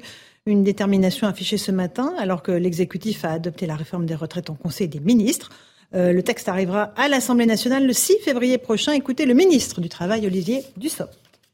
Le président de la République avait dit que, à ses yeux, la meilleure façon de revenir à l'équilibre était de porter l'âge de départ de 62 à 65 ans. Donc, procéder à une première, euh, un premier aménagement avec euh, le fait de retenir 64 ans et d'accélérer la mise en œuvre de, la réforme votée en 2013. C'est euh, un des éléments de la réforme qui garantit le retour à l'équilibre. Donc c'est tout à fait fondamental et c'est un point sur lequel nous savons qu'il y a un désaccord avec les organisations syndicales. Mais revenir sur ce point serait renoncer au retour à l'équilibre et donc manquer de responsabilité pour les générations futures. De son côté, la Première ministre a assuré rester à l'écoute des inquiétudes des Français sur ces retraites. Lors de ses vœux à la presse, elle est aussi revenue sur une autre question qui s'est invitée dans le débat, celle des 35 heures. Les députés Modem ont, du Modem ont proposé d'augmenter la semaine de travail d'une demi-heure pour dégager des ressources. Hors de question pour Elisabeth Borne. Les prix des carburants ont à nouveau augmenté la semaine dernière pour se rapprocher de la barre des 2 euros le litre. Euh, le gouvernement a mis en place, vous le savez, une indemnité de 100 euros pour les Français les plus modestes. Et puis euh, la Pologne est prête à se passer de l'aval de Berlin concernant la livraison de chars Léopard à l'Ukraine. Volodymyr Zelensky réclame ces chars avec insistance. Le gouvernement allemand apparaît pour le moment divisé sur la question. Écoutez le Premier ministre polonais. E,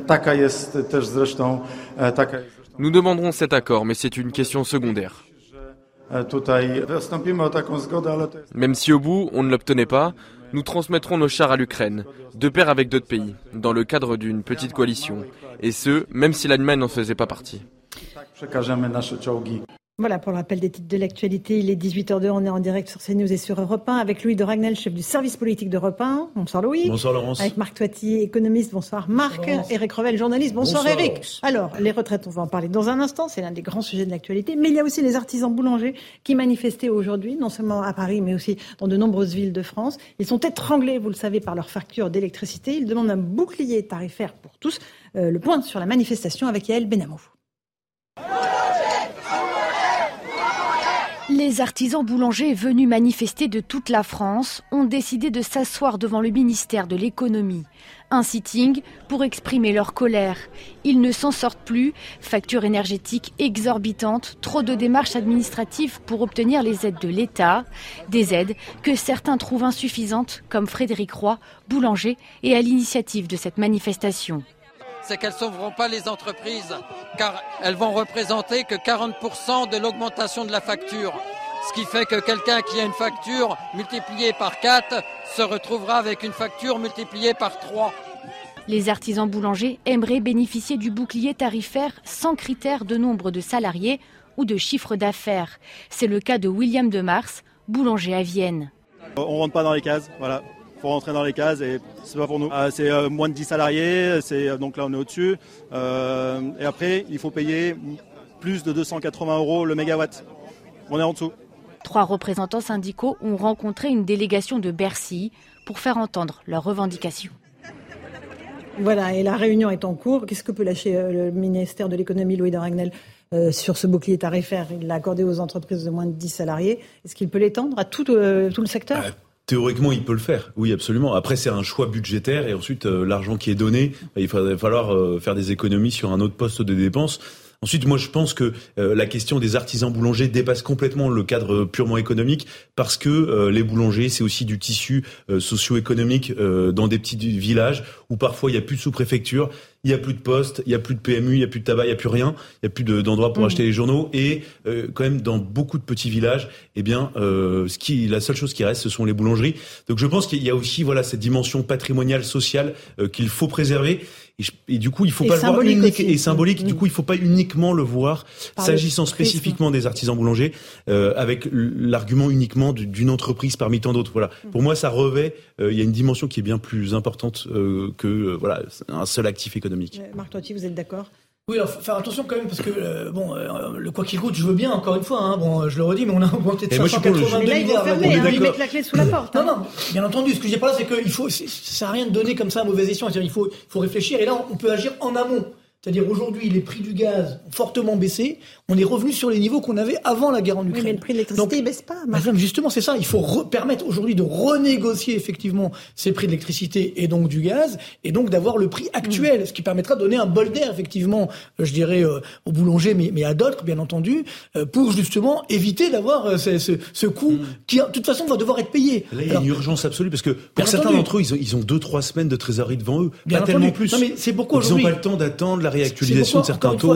là, on a une, chance incroyable, c'est qu'on a cette baisse effectivement des prix de l'électricité et du gaz justement au niveau euh, au niveau mondial, hein, c'est euh, sur les marchés. Donc, on peut annuler la hausse qu'on a eue l'année dernière. Simplement, il vous permettre de renégocier et euh, sans avoir besoin de mmh. sortir du marché euh, de l'Europe. Hein, euh, mmh. et donc, ce qui permettrait justement de leur donner aujourd'hui un bol d'air. Donc là aussi, effectivement, c'est ce qui pourrait permettre de, de, relancer, je dirais, la machine mmh. pour, pour ça. Mais maintenant, évidemment, on peut aider.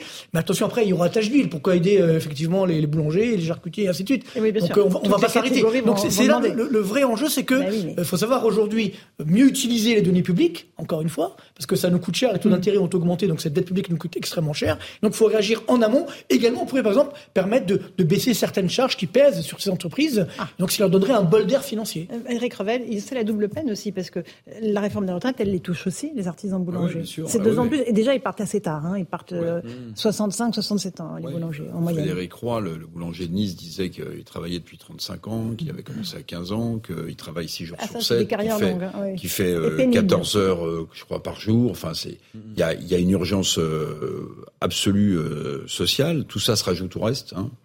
Et puis euh, souvent les, boulangers en parlent. Il y a aussi toute l'augmentation de leurs matières premières. Il y a le remboursement parfois des prêts garantis d'État. Ah donc ils sont dans une situation financière absolument euh, affolante. Vous voyez, alors donc quand on dit il y a un problème de pouvoir d'achat en France euh, pour les salariés de cette petite, ces petites boîtes, bon, je maintiens l'idée que c'est compliqué de les voir et on, on aimerait, hein. Bon, mais demander à un, un, patron boulanger qui a trois ou deux mm. salariés d'augmenter euh, de 5%, 10%. Enfin, tout ça est. Mais ce qui m'inquiète un peu, si vous voulez, c'est que je vois pas trop de, de, solutions, quoi. Parce bah que. Si, le quoi qu'il en coûte. Hein. Euh, non, non, la solution, bah, c'est en amont. mais, mais, ça mettra des mois, Marc, avant que le prix de l'électricité rebaisse. que les prix, justement, là, les prix, encore une fois, ont baissé. Donc, il faut permettre de renégocier l'ensemble des contrats avec les prix actuels, euh, quitte à justement à éviter lorsque les prix vont réaugmenter. Il y en a qui, chauffent, qui, n'utilisent pas que du, du gaz. Non, qui utilisent le fioul. alors pour ceci, évidemment, et encore une fois, moi je pense qu'il faut, à chaque fois, on résout par le tube de la rognette, ici ou là. Si on réduit massivement, effectivement, l'ensemble des charges qui pèsent sur l'ensemble des entreprises françaises, euh, notamment les petites entreprises, bah, à ce moment-là, elles auront un bol d'air financier. Ça leur permettra de tenir. Mais ça veut dire qu'il faudra réduire d'autres dépenses. Parce que là, évidemment, on n'a pas le courage. Mais ne l'oublions pas. Parce que, euh, tout à l'heure, Eric le disait bien, hein, le, PGE, le fameux prêt garanti par l'État, certains ont cru qu'on ne faudrait jamais le rembourser. Tout ce qu'on lâche comme ça, tôt ou hmm. tard, il faut, il faut, il faut le financer. Il faut le payer. Et derrière, ben, le, malheureusement, celui qui paye, c'est le contribuable, c'est la classe moyenne. Et donc c'est ça qui est extrêmement dangereux parce que souvent justement les artisans sont à la fois donc artisans et puis également classe moyenne, donc ils risquent de s'appauvrir. Donc c'est tout un enjeu social et sociétal. Et nous à chaque fois on réagit une fois que le mal est fait en, en distribuant des chèques ici ou là. Et c'est pas la bonne stratégie. D'accord, euh, Eric. En bah, même temps, voilà, voilà. C'est-à-dire que pour moi, le, le, le il y a une urgence absolue pour eux. Oui, il y a hein. une urgence absolue. C'est mais, dans les mais, semaines qui arrivent. Vous voyez, hein. je suis, je suis un peu partagé parce que autant le quoi qu'il en coûte, il était indispensable au moment de la crise de Covid. C'est évident parce que sinon, alors là, on aurait eu des faillites, on aurait eu des, des, des gens qui seraient partis au chômage sans chômage partiel, payés aux entreprises, ça aurait été bon. Mais le poison lent que ça a distillé quand même comme idée, c'est que l'argent était magique et tombait du ciel. C'est ça qui, qui, qui, qui, qui, est le soubassement de, de, de, toute cette philosophie euh, d'aujourd'hui. Eh ben non, l'argent magique, ça n'existe pas. Et Marc a raison de rappeler que euh, avec 3 000 milliards d'euros de dette, avec euh, un déficit PIB qui est, qui est euh, 113,4% voilà, voyez, mais bientôt. euh, je euh, rappelle que le 115, critère, le critère, c'est 60%. On est presque au double. Ah hein. oui, c'est ça. Donc tout ça se perd un jour, et c'est ça qui est inquiétant. Mais comment ne pas non plus répondre à la désespérance économique et sociale de, de ces artisans? C'est pour ça que je suis si extrêmement partagé. hein. Et puis surtout, l'argent, l'argent magique, il a existé. C'est-à-dire qu'en fait, comme cette dette publique qui augmentait était financée par la Banque Centrale Européenne, ça ne coûtait rien. Sauf que maintenant, justement, parce que c'est ça qui a fait l'inflation, n'oublions pas, c'est qu'on a créé artificiellement de la demande qui a généré une forte inflation. À l'époque, Ben, personne ne bah, les en tout cas, moi, je moi, me souviens de débats complètement lunaires. mais même à euh, Bercy- Où, à l'époque, euh, il y avait plein de gens qui nous diraient, mais non, on rentre dans une nouvelle ère où l'argent ne coûtera Mais- plus mais jamais rien. je- Parce que ce qui paraît complètement euh, aberrant, même économiquement, quand on connaît un peu les chiffres Alors, mais à économiques. Bercy, sans trahir des secrets, hein, j'étais là effectivement avec Bruno Le Maire, etc. Et j'étais le seul économiste à dire ça. Tous les autres économistes de la place, en fait, qui voulaient euh, cirer les pompes, je sais pas, enfin, non, non, mais la dette, c'est pas grave, etc. Et on le paye aujourd'hui. Alors la différence, c'est qu'à l'heure actuelle, comme justement on a arrêté cette planche à billets, les taux d'intérêt ont augmenté. Donc c'est un coût également sur l'économie, parce que si les taux d'intérêt augmentent, les coûts de crédit augmentent, ça casse Et l'activité. Alors, ce qui est très important, euh, c'est que tout ça, pardon, euh, d'un mot, n'est pas le fruit Ah bon. du hasard. C'est- Non, mais c'est-à-dire que ce sont les conséquences quand même de choix politiques qui ont été faits D'erreurs par des gens très savants euh, qui nous expliquaient à une époque que, en fait, quand on, d'ailleurs, quand on leur disait, mais on, on levait le doigt, on était forcément idiot ou alors on était, euh, je sais pas quoi. Mais non, mais et, et- et donc on paye les conséquences de choix, euh, même Allez, géopolitiques, pour la guerre en Ukraine. Euh, L'énergie, on en a déjà parlé avec les centrales nucléaires. Et j'ai terminé, cher C'est formidable, oui. Moi, parce que moi, je commence. On va juste parler de l'inflation dans un instant avec vous, notamment Marc Tatu. Le gouvernement, vous savez, veut demander à la grande distribution de vendre 20 articles du quotidien au prix le plus bas possible, au, au prix coûtant. Est-ce que c'est une mesure qui est réalisable Euh, Dans quel délai? On en débat dans un instant dans Punchline sur CNews et sur Europe 1. À tout de suite. 18h15, bienvenue si vous nous rejoignez à l'instant sur CNews et sur Europe 1. On parle de l'inflation, évidemment. La baisse de l'inflation, ce n'est pas pour demain. On ne la prévoit pas. Marc Toiti, je parle sous votre contrôle avant cet été, voire cet automne. Hein. Alors, c'est un petit peu avant quand même, et c'est le problème, Avant l'été. voilà, mais on est, on est en- euh, encore une fois, on n'arrête pas de nous dire oui, ça y est, le plus dur a été atteint. etc. Tous les mois, on nous dit ça. Et finalement, c'est qu'en début d'année, beaucoup de, de- d'entreprises vont, vont reporter la hausse des prix qu'ils ont eu en 2022 sur début 2023. Et puis surtout, le gros problème que nous avons aujourd'hui, c'est qu'avant, l'inflation était concentrée sur l'énergie et l'alimentaire. Les derniers chiffres montrent qu'elle se généralise. Évidemment. Exemple, les produits d'entretien, par exemple, bah, ça flambe. Certains services, ça flambe. Donc ça se généralise. Et on peut plus dire qu'effectivement, juste euh, certains Juste biens qu'on pourrait isoler. et Et, c'est ça qui devient dangereux c'est que malheureusement, tout le monde est concerné. Justement, le, le gouvernement veut demander à la grande distribution de vendre une vingtaine d'articles au prix le plus bas possible, pratiquement à prix coûtant. On va voir ce que ça va donner dans les prochains jours. En attendant, vous, dans les supermarchés, bah, vous faites extrêmement attention. Euh, explication de Régine Delfour, Augustin Donadieu et Laurent Sélarié. Le passage à la caisse de votre supermarché fait mal à votre portefeuille. Cela ne devrait pas s'arranger. Selon Michel-Édouard Leclerc, l'inflation va se poursuivre dans les mois prochains. Il l'annonçait déjà en décembre dernier sur le plateau de CNews. Et là, pour l'année prochaine, c'est très simple. On est en période de négociation. Tout est à deux chiffres. Il n'y a rien en dessous de 10%. Mais euh, même si on arrive à se fighter avec les, les grands groupes pour que ça ne se fasse pas, ouais. les grands groupes industriels, euh, il y a de l'inflation pour 2023. Euh, comme on n'en a pas vu depuis 40 ans en France. Il y a des grandes sociétés multinationales qui nous demandent, par exemple, sur le pet food, pour les produits pour chiens et chats, chien et chat, qui ouais. nous demandent des hausses entre 17 et 39 En 2022, l'inflation a atteint 5,2% contre 1,6% l'année précédente. Une hausse des prix de plus en plus difficile pour les Français. S'il y a une augmentation encore qui va se faire, ça va être très grave. Tout augmente, moi, je trouve. C'est euh, à la limite, ça devient presque plus intéressant de prendre des produits bio que des- d'autres produits. hein. Alors pour faire face à l'inflation, certains ont trouvé des astuces. Je fais mes courses au jour le jour parce que comme ça je gaspille moins. Je- J'ai remarqué qu'en faisant petit à petit, on gaspille pas. Moins de pertes, mais une organisation contraignante pour beaucoup. Euh, Est-ce que c'est une bonne idée ce panier de vin euh, produit prix coûtant, euh, Eric Revel? Bah, c'est pas une mauvaise idée. Ça a été mis en place, je crois, en Grèce, euh, si je me souviens bien. Mhm. Euh, bon, est-ce que ça fonctionne? Je ne sais pas trop, mais euh, pardon, mais euh, j'ai en mémoire quand même ce qu'a dit l'INSEE dans ses dernières prévisions. L'INSEE prévoit une, un ralentissement fort de l'inflation au mois de mars. Bon, d'accord. Non, non, non, mais, non, mais c'est important parce que en fait, ce panier, ça ne veut pas dire que les prix baissent tout de suite. Alors, ce panier, pardon, non, non, vous savez parfaitement. Ce, panier, il va être mis en place peut-être au moment où, où les, les prévisions officielles nous expliquent que les. Bah, je, je, ne sais pas si c'est si c'est juste ou pas, mais juste quand même un mot. C'est que dans le bras de fer là, parce qu'il y a un vrai bras de fer entre la grande distribution et les producteurs. Et les industriels. Et les industriels, les producteurs au sens large. Bien sûr. Alors, euh, la grande distribution voit aussi... La nourriture pour chien et chat, pourquoi elle augmente de 39% alors, dire, Il y a aucune non, raison. La grande distribution, elle, a, elle préserve ses marges, hein, parce que souvent, euh, dans le groupe Leclerc, euh, ce sont des indépendants en réalité. Oui, hein. ce sont bon. des franchisés. Donc, euh, eux, ils essaient de refaire leurs marges, peut-être à la fois sur le dos des industriels et des consommateurs. Mais ce que je voudrais dire quand même, c'est que euh, interroger des gens qui vendent des produits, même des produits qui ont pignon sur rue. Ils vous disent quoi?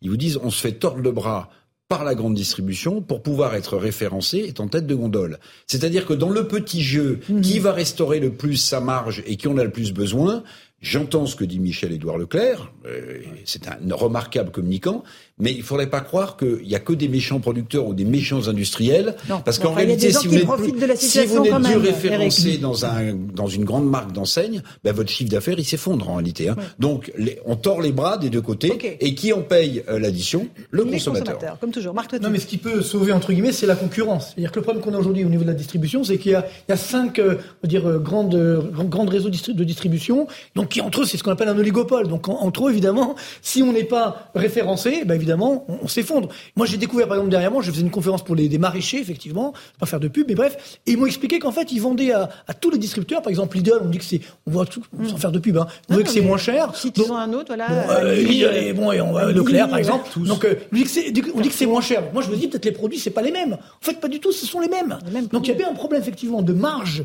je dirais, du réseau de distribution. Mmh. Donc, c'est là où aujourd'hui, ben, il faut jouer, faire jouer cette concurrence pour réduire certaines marges. Sans rentrer dans le détail, la loi Egalim 2, la loi Egalim 2 qui devait régir tout ça, en fait, c'est un, un, échec. Faut ouais, le dire, faut le dire. Mais, mais surtout, alors, ce qui, ce qui compte aujourd'hui, c'est que pourquoi on a cette baisse de l'inflation qui est anticipée? Parce que justement, il y a une baisse des prix des, des matières premières, notamment énergétiques, etc. Sauf que là, depuis le début de, de, de l'année, ça repart un petit peu à la hausse. Les indices globaux mondiaux de matières premières repartent un petit peu à hausse. Donc, c'est là le danger. C'est que, par exemple, on parle de la Chine qui redémarre. Donc, si la demande chinoise redémarre, ça peut effectivement générer une inflation demain. Donc, c'est là le drame. C'est que cette inflation, on la maîtrise pas du tout. Donc, c'est ce qui fait qu'elle va, qu va, malheureusement durer. Mais il faut, je pense, réduire certaines marges, notamment dans les réseaux de distribution. Je suis d'accord avec vous. Non, le, le, premier élément par rapport au plan anti-inflation auquel réfléchirait le gouvernement, euh, il faut le mettre en place assez vite parce que la répercussion de la baisse des prix après la, la baisse de la possible inflation dans je sais pas combien de temps, forcément, ça prend toujours un peu de temps et euh, les industriels. Et il y a beaucoup de gens qui ont intérêt globalement à laisser entendre que euh, ils ne font pas, tant de marge que ça et que l'inflation euh, les, empêche de pratiquer des prix un peu plus bas. Le, le deuxième élément, c'est que je trouve que sur certains produits, euh, l'inflation elle a un peu bon dos quand même parce que vous regardez le, le, le taux d'inflation et vous regardez le, qui, qui parfois est pas du tout parallèle. Vous avez des, des courbes exponentielles euh, entre le, prix réel d'un produit et euh, l'inflation, le taux d'inflation. Donc vous comprenez quand même bien qu'il euh, y a des gens qui s'enrichissent euh, sur l'inflation et qui et qui se du coup se permettent soit de vendre des produits qui sont beaucoup plus petits, soit d'augmenter directement les prix. Et le dernier élément qui est un peu plus politique, moi ce qui m'amuse un peu, euh, c'est que ce, qui, ce à quoi est en train de réfléchir le gouvernement ressemble peu ou prou à ce que Marine Le Pen voilà, avait proposé pendant. Tout le monde disait que c'était une stupidité économique. Taux, avec une TVA moins. Voilà, globalement, on joue un peu sur les mots, mais euh, parce que euh, Marine Le Pen proposait effectivement une baisse de la TVA, je crois, ou même zéro TVA zéro. sur 30 ou 40, un panier de d'une centaine. Cas, une centaine de produits de première nécessité. Là où, pour le coup, alors c'est une autre philosophie économique. Le gouvernement demande aux entreprises de faire un effort, mais globalement, ça revient à peu près à la même chose pour le consommateur, puisque l'objectif c'est de faire baisser les prix de ces produits de première nécessité. Donc c'est juste un petit clin d'œil politique. Dernier élément politique, si vous me permettez, mon cher Louis, vous, vous fait penser, c'est que le panier, s'il est mis en place, et ça peut être salutaire pour des consommateurs, ça fait oublier aussi la promesse du gouvernement de mettre un chèque alimentaire. Vous vous souvenez? Mm -hmm. On en a beaucoup parlé, on l'a beaucoup attendu. jamais vu. Hop, hop, et là on. Mais il y a eu on, beaucoup d'autres chèques, Eric. Oui, hein non, mais d'accord, mais non, mais d'accord, mais, bon. mais, là on faisait, un, non, mais là ça avait été, ça avait été une -hmm. annonce assez forte. Le, à chaque fois qu'on interrogeait les membres du gouvernement, c'était en préparation, ça allait venir. Je juge pas de, du bien fondé du financement, mais comme par hasard, ça on n'en parle plus, et donc on jette mmh. dans les médias et aux consommateurs l'idée, peut-être salutaire, d'un panier. Mais je voulais aussi dire ça parce que on, on, oublie vite. non, mais il y a des produits sur lesquels certaines grandes surfaces ne font pas de, de marge. Hein. Euh, même l'essence à prix coûtant chez Leclerc, par exemple, je vois pas pourquoi est-ce qu'ils pourraient pas le faire sur le vinaigre blanc ou sur, euh, je sais pas quoi, euh, les mouchoirs pour se moucher. Donc il y a quelque chose quand même qui est faisable du côté de la grande distribution. Et moi, je pense même qu'il pourrait aller plus loin. Ça pourrait être un, argument commercial. Le vinaigre blanc, on met pas beaucoup dans la salade. Hein. Non, mais bon, en tout cas, c'est des produits d'entretien. Enfin, c'est nécessaire en tout cas pour nettoyer l'endroit dans lequel vous habitez. ce qui est clair, c'est qu'effectivement, quand on parle d'une inflation à 5,2 ou 5,6%, pour les Français, ils comprennent pas. Parce qu'en fait, encore une fois, sans entrer dans le détail, mais c'est un panier de biens moyen. Mais personne consomme un panier de biens moyen. Donc pour les ménages notamment modestes, pour qui le, la part de l'alimentaire ou de l'énergie est beaucoup plus élevée, c'est que là on a une inflation à 12-13%. Et surtout, encore une fois, comme c'est une moyenne, il y a des biens qu'on consomme jamais. Par exemple, une voiture ou très rarement, ou une télévision. Mais c'est dans, dans l'indice des prix. Mmh. Mais les biens du quotidien, ce sont ceux justement qui augmentent le plus. Par contre, si on veut donner du pouvoir d'achat, ben, c'est clair que l'État, plutôt que de donner des chèques, il doit réagir en amont, réduire certaines charges ou la TVA ou autre, ce qui permettra de dynamiser. Mais je pense qu'il faut une plus grande transparence des prix. Moi, ce que j'attendrais justement, c'est qu'on ait aujourd'hui une transparence des prix, savoir quel est le prix que paye le, le producteur, enfin que, que facture, et derrière. Mais ça, on l'aura jamais. Ça, c'est le secret des négociations. Mais, c'est ça le vrai enjeu. Le vrai enjeu aujourd'hui est là. C'est qu'on doit avoir cette transparence, et on ne l'a pas pourquoi? Parce qu'il n'y a pas finalement assez de concurrence. Il n'y a que cinq grandes réseaux de distribution. Donc forcément, on peut mm. plus ou moins masquer euh, ces, certaines marges. Donc c'est ça qui fait mal, et qui empêche justement d'avoir une vraie politique de prix, de réduire effectivement cette inflation. Eric Revel et, les Français, euh, cette colère-là, liée à la baisse de leur pouvoir d'achat, liée à l'inflation, s'agglomère à celle de, la réforme des retraites. Tout ça arrive au, même moment bah, quasiment. bien sûr, rajouter euh, la réforme sur l'assurance chômage, qui touche aussi euh, souvent les plus précaires. Rajouter la réforme qui est en l'air pour l'instant du compte personnel de formation, qui pourrait toucher les plus modestes, ceux qui ont le plus besoin de formation. tout ce contexte social-là, c'est vrai qu'on peut quand même se poser la question on peut se poser deux questions. C'est où va tout l'argent qui est dépensé et qui est collecté en impôts? Ça, c'est quand même une question. Mhm. Et puis la deuxième question, c'est pourquoi. Et accessoirement, l'inflation, ça remplit les caisses de l'État, mais bon. Voilà. Mais pourquoi, pourquoi dans le contexte social qui est le nôtre, même si le chômage baisse avec l'inflation, avec tout ce que vous avez dit, pourquoi mettre sur la table maintenant dans ce timing qui paraît quand même apocalyptique. Moi, c'est une question que j'aimerais poser au président de la République. Alors, vous l'auriez en face de vous, vous lui diriez, Monsieur le Président. Ben, bien sûr, je lui dirais, pourquoi Monsieur le Président, pourquoi maintenant C'est pas un peu tard eh, Regardez, je, je, je, attendez, juste, alors, Eric, attendez, attendez, juste, alors, je lui rappellerai juste une petite déclaration qui a été faite lundi dernier par un monsieur qui s'appelle Pierre-Louis Bras, qui est le président du Conseil d'orientation des retraites. Mhm. Qu'a dit Monsieur Pierre-Louis Bras hein, Tout le monde s'installe, tout le monde décrypte le rapport. Monsieur Pierre-Louis Bras, il a dit notamment qu'il n'y avait pas urgence à réformer les retraites, qu'il y avait un déséquilibre, mais qu'il n'y avait pas le non il l'a dit devant devant l'Assemblée. Non non non non non il a dit il n'y a, pas urgence il y a c'est c'est vrai que c'est c'est difficile en ce moment mais il n'y a pas urgence c'est pas la peine de se précipiter. Ben voilà un argument qui, que, que, le président de la République aurait pu peut-être utiliser, sauf s'il en fait un problème d'égo politique, sauf s'il en fait. Ah, si, mais oui, parce que en réalité, ce que disait tout à l'heure Louis de Ragnel avec beaucoup euh, mhm. d'à propos, c'est que. me contredire après. Bah, non, non, non, non, je suis pas comme ça. Non, non, non, c'est pas sémantique. Non, non, mais euh, si en dix ans finalement il, il, il loupe la réforme mère, qui est la réforme des retraites, qu'est-ce qui restera de son quinquennat? Il restera l'idée qu'on est passé d'une start-up nations à une TPE politique. Alors, oui, vous voulez rajouter un truc et après Marc. Euh, indépassable d'Éric Revel. non, simplement. Il les prépare euh, longtemps à l'avance. Hein. Il paraît, ouais, ça là, je en tête. C'est vrai. non, il n'y a jamais de bon moment pour la réforme des retraites. Non, mais euh, il y a deux ans, il y avait la crise sanitaire. Avant, il y avait la crise des gilets jaunes. Et en fait, vous remontez en arrière. Globalement, vous remontez le, le, le, temps. Il n'y a, y a, jamais une personne qui va vous dire, ou même l'opinion publique qui va vous dire, ah, c'est génial. Là, il y a une fenêtre de tir. Il faut réformer les retraites. Ensuite, je crois que les gens sont assez convaincus convaincu du fait qu'il euh, faut euh, réformer le système, que le système est, est, en train de devenir à bout de souffle, euh, pour aller dans le sens de ce que vous disiez quand vous rapportiez les propos du, du, président du corps. mais, mais, Emmanuel Macron ne pouvait pas faire autrement, donc pour une raison politique, mais aussi, je pense, vraiment par une nécessité économique de transformation du pays, même si, évidemment, la réforme est très imparfaite. Bayrou l'avait mis en garde, même François Bayrou l'avait mis en garde. non, il fallait rien faire, du coup, Eric Revel. Non, je, non, je suis d'accord qu'effectivement, ça tombe mal. C'est-à-dire que, d'ailleurs, mon avis, les Ça tombe toujours mal. Les mobilisations aujourd'hui, c'est plus en réaction justement à cette baisse du pouvoir d'achat donc à la retraite. C'est l'agrégation de tout ça. Attendez, attendez, pas tous en même temps. À la rigueur, c'est-à-dire que si on a fait une vraie réforme des retraites, une réforme massive, mais là on s'arc-boute sur euh, l'âge de départ, et je peux vous le dire, dans 3-4 ans, il faudra refaire une autre réforme. parce qu'elle est, elle est, c'est une réformette finalement. Elle aurait pu être plus ambitieuse. Une croissance à 2,5%, un taux de chômage à 5%, elle n'osera pas. Donc c'est ça qui est dommage, c'est que on n'a pas une réforme très ambitieuse, mais ça peut effectivement mettre la France à feu et à sang parce qu'il y a ce problème de pouvoir d'achat. Donc c'est ça qui aujourd'hui est douloureux. Et c'est vrai que d'un point de vue politique, on a du mal à comprendre finalement l'intérêt euh, est-ce que le jeu en vaut vraiment la chandelle? En tout cas, c'est un coup de poker énorme. Et puis surtout, si, jamais, si, jamais, si jamais il y a une reculade sur, le, sur la réforme, je sais qu'il y a une reculade sur la réforme. La seule réforme, alors là, la reculade, c'est sur l'âge, sur 64 ans. Oui, mais alors là, imaginez la crédibilité du gouvernement. C'est-à-dire, je vous rappelle que là, les taux d'intérêt sont en train d'augmenter. Si jamais on dit, ben voilà, finalement, on fera pas la réforme, la dette va encore augmenter, taux d'intérêt, la dette publique va encore augmenter, ce qui va casser euh, la, encore plus l'activité économique, donc la croissance. Donc, on joue un jeu extrêmement dangereux. Euh, à, à tous les points de vue, c'est un coup de poker. Mais si on rate, alors là, ça va nous coûter très cher. Et Eric Revel, je pose la question objectivement. Si, si, Emmanuel Macron annonçait demain, bon bah finalement, je vous ai entendu, euh, je renonce à la réforme des retraites, on serait les premiers à reprocher Emmanuel ah Macron d'abandonner sa réforme des retraites en disant son quinquennat Et il y avait une deuxième petite chose que vous posiez la question où va l'argent? Eh bien, sur le site de Bercy, vous avez une infographie qui est très bien faite. Vous euh, d'ailleurs pour les téléspectateurs qui, qui, nous regardent, les auditeurs, vous tapez 1000 euros de dépenses publiques et donc c'est extrêmement clair. Pour 1000 euros de dépenses publiques, il y a 576 euros, donc plus de la moitié qui vont aux dépenses sociales et retraites comprises.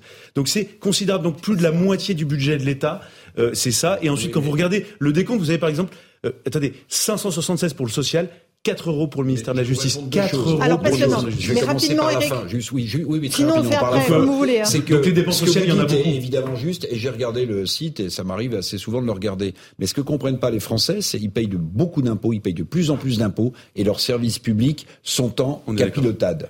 Donc ça, c'est le sujet. Et, sur, et deux, euh, moi évidemment, je ne je, je, je, suis pas le conseiller d'Emmanuel Macron, mais il peut très bien lever le pied et dire on va reprendre la réforme. En fait, ce qu'il a manqué, à mon sens, à cette réforme, au-delà de l'aspect comptable, c'est un aspect de société. Dans quelle direction on veut emmener, mmh. emmener la société française déjà quel est, Non Quel est le sens du travail la retraite à point, les métiers de Quels sont les métiers On est d'accord là-dessus. Plus le contexte social est brûlant, plus, à mon avis, cette, cette première étage Petite de la fusée pause, est important. Euh, le rappel des titres de l'actualité, il est 18h30 avec euh, Mathieu Devez sur CNews et sur Europe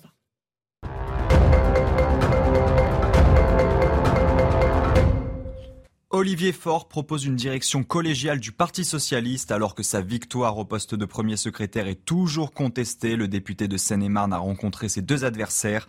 Nicolas Maillé-Rossignol et Hélène Geoffroy ont été conviés au siège du parti. Ils disent espérer trouver un accord d'ici le congrès de Marseille. Il doit entériner en fin de semaine les résultats de l'élection interne. La réforme des retraites va pousser 50 000 personnes à décaler leur départ cette année. Le Haut Conseil des finances publiques invoque le relèvement de trois mois de l'âge légal, censé passer à 62 ans et trois mois au 1er septembre prochain. La réforme des retraites doit porter l'âge de départ jusqu'à 64 ans en 2030, au rythme donc de trois mois par an. Les gardes à vue des deux policiers ont été levés sans poursuite judiciaire à ce stade. Ils sont soupçonnés d'avoir tué un sans-abri qui les menaçait avec une arme a priori factice. Les faits se sont produits hier peu après 20 heures dans le 11e arrondissement de Paris. Les deux agents de police ont tiré quatre fois sur l'homme de 49 ans. Merci beaucoup Mathieu Deves. 18h31, une toute petite pause. On se retrouve dans un instant. On parle de cette réforme des retraites avec les syndicats qui mettent la pression sur le gouvernement. On entendra les syndicats. On entendra aussi la vice-présidente du MEDEF qui est avec nous. Et on continue, on en débattre dans un instant sur CNews et sur Europe 1. A tout de suite dans Punchline. 18h36, on est en direct sur CNews et sur Europe 1. On se retrouve avec nos invités. Nous avons Marc Toiti qui vient de nous rejoindre, économiste, Eric Revel, Louis de Ragnel, chef du service politique d'Europe 1. On accueille Dominique Carlac, vice-présidente du MEDEF. Bonsoir madame. Bonsoir. Bienvenue, vous êtes favorable à cette euh, réforme. Vous êtes peut-être le seul syndicat à être euh, favorable à cette réforme. Euh, est-ce que ce texte peut être modifié? Le, Emmanuel Macron a envisagé que le Parlement puisse amender ce, ce texte. Pourtant, la Première ministre reste droite dans ses bottes. Elle dit on ne bougera pas sur les 64 ans. C'est absolument innégociable. Euh, la situation va être bloquée pendant combien de temps? Je ne sais pas combien de temps elle sera bloquée, mais en gros, ça a été par strate. Hein. C'était d'abord une promesse du candidat Macron avant qu'il soit élu président de la République. Ensuite, il a fait des consultations avec nous, les partenaires sociaux, un certain nombre d'associations représentatives pendant tout l'automne pour euh, nourrir un petit peu le projet. Puis ensuite, il l'a présenté. Ensuite, il y a eu les manifestations dans la rue, et puis maintenant, le projet va être présenté au Parlement. Donc, nécessairement à chaque étape je pense qu'on introduit euh, mmh. des éléments qu'on a euh, perçus euh, dans l'atmosphère, qui soient les, les concertations organisées, mmh. structurées, ou les mouvements sociaux, ou même le Parlement, où ça va probablement discuter aussi et ferrailler. Ma question, c'était est-ce qu'il peut amender complètement ce texte ou pas? Non, il va rester à peu près en l'état. Il y aura peut-être des négociations à la marge, on est d'accord. En, fait, il y aura des négos à la marge et, ça sera des amendements. Mais le texte qui est sorti, globalement, il mmh. est arc-bouté sur deux choses. C'est un, il faut retrouver l'équilibre. Deux, pour retrouver l'équilibre, il faut travailler plus. Donc à partir de là, euh, on tourne autour des paramètres et des critères, mais euh, globalement, le message, il est assez clair. Alors j'aimerais qu'on parle juste d'un point très précis, c'est-à-dire l'emploi des seniors, parce qu'il y a beaucoup qui aimeraient travailler plus. Simplement, on les met dehors euh, assez tôt quand ils sont passés 50 ans. On va écouter Olivier Dussopt, qui était l'invité ce matin de la matinale de CNews, sur cet emploi des seniors et sur l'index que le gouvernement veut mettre en place. On l'écoute. Aujourd'hui, ça n'est pas acceptable que lorsque vous avez plus de 50 ans, parce que malheureusement c'est à 50 ans qu'on devient senior, ça n'est pas acceptable que dans les entreprises en moyenne, vous ayez moitié moins accès à la formation continue que les moins de 50 ans. Donc il faut rectifier cela. Il faut aussi permettre le maintien dans l'emploi des seniors en leur permettant parfois de lever un peu le pied à la fin de la carrière.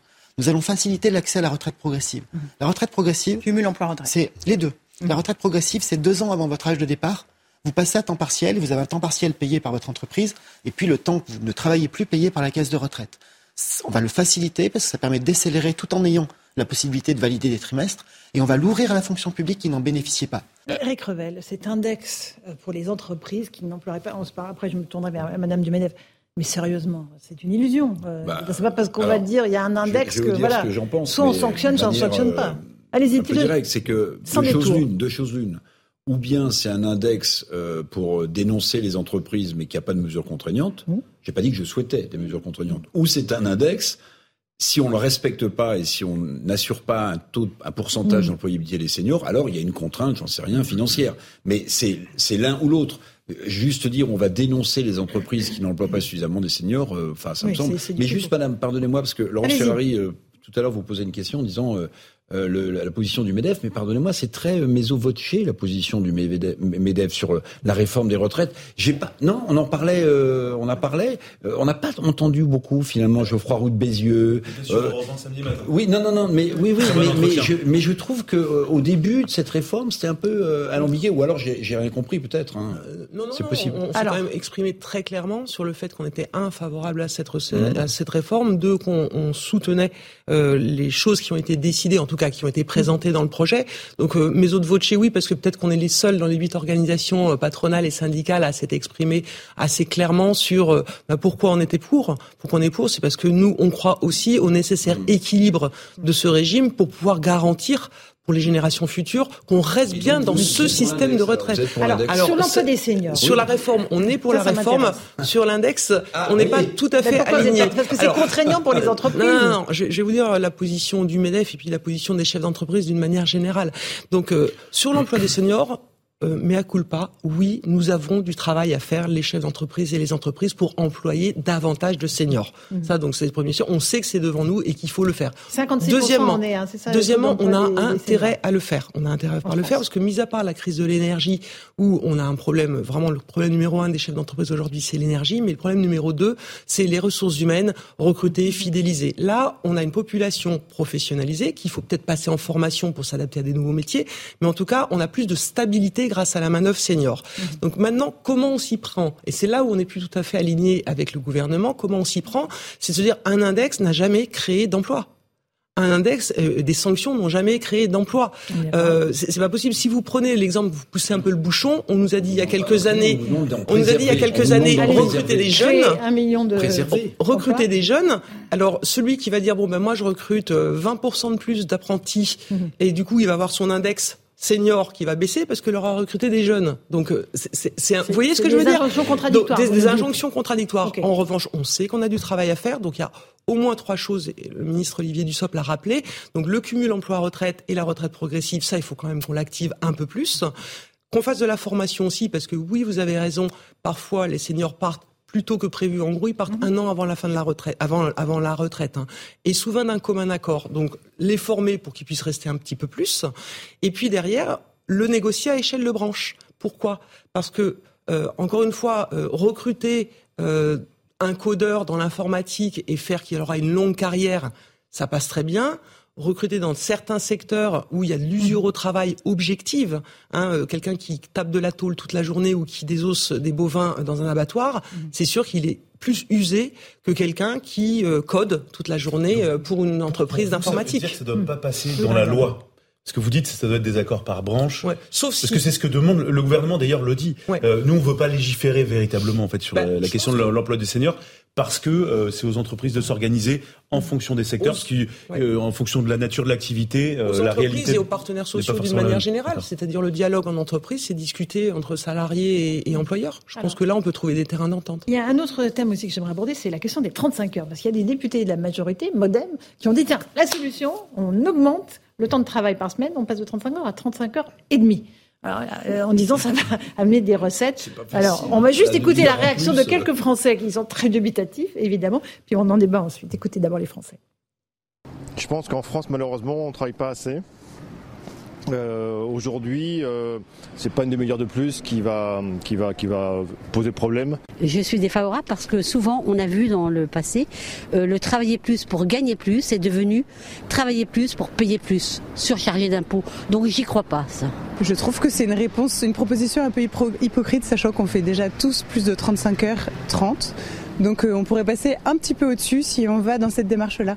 Voilà, pour ces 35 heures et demie. Et ça pénaliserait les gens qui euh, bénéficient des heures supplémentaires défiscalisées en plus, Marc Toiti. Je pense qu'on a tout dit, mais euh, plus globalement, derrière, effectivement, ce 35 heures et demie, je pense qu'il y a le problème de la loi des 35 heures, effectivement, qui a de toute façon cassé la valeur travail. Je pense que ça, c'est vraiment un grand problème philosophique, entre guillemets. C'est qu'on on le voit aujourd'hui, hein, on nous dit, bah, finalement, c'est bien de partir euh, plutôt à la retraite, comme ça on va moins travailler, on va moins consommer de CO2, on va, on entend des discours assez incroyables. Donc, c'est-à-dire que on est, on a, on a plus, on a perdu effectivement euh, cette notion que, en fait, pour créer de la richesse, faut travailler. Et c'est vrai que même le coronavirus a, a, posé problème, parce qu'on se dit, ben voilà, on travaille pas, l'argent tombe du ciel, tout va bien. Mais non, ce qui crée de la richesse, c'est le travail. Et c'est vrai que l'effet 35 heures, il a joué. Et là, ce subterfuge de 30 minutes, finalement, ça ça, ça, ça n'a pas de sens. Surtout, encore une fois, il faut redonner de la liberté, permettre justement à des personnes qui peuvent travailler plus, à ce moment-là, de, de, gagner plus, euh, entre guillemets. Et idem sur, euh, sur les, les, seniors, il y a aussi une sorte de schizophrénie, c'est-à-dire que globalement, on dit, ah oui, mais en fait, euh, il faut travailler plus longtemps,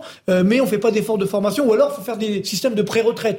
Vous vous souvenez, ça, ça, ça s'était développé. Donc on, comprend pas trop ce qu'on veut. Donc il faut donner plus de liberté. C'est le modèle. Voilà. Allez-y rapidement, Louis, ce que Très rapidement, c'est juste que la proposition émane du modèle qui, il y a encore 15 jours, défendait euh, l'augmentation des cotisations patronales. Non mais euh, et donc tout ça intervient dans un moment politique. C'est intéressant parce que la première ministre, c'est crispé, a dit on ne touche pas aux 35 heures. Et ça, c'est idéologique. Non mais, mais, elle mais à mon avis, elle le dit pour la raison euh, qu'évoquait Marc Toiti, c'est-à-dire mm. que en fait la question n'est pas tant la question de 35 heures ou 35 heures 30. La question, c'est le verrouillage du temps de travail en France. C'est beaucoup plus ça. Faut-il y revenir, Madame la vice-présidente du Medef? Bon, alors premier sûr, on ne l'avait pas demandé. Hein, c'est mm. effectivement une proposition ah politique du modem et c'est pas le Medef qui a dit il faut travailler euh, davantage euh, en, en hebdo.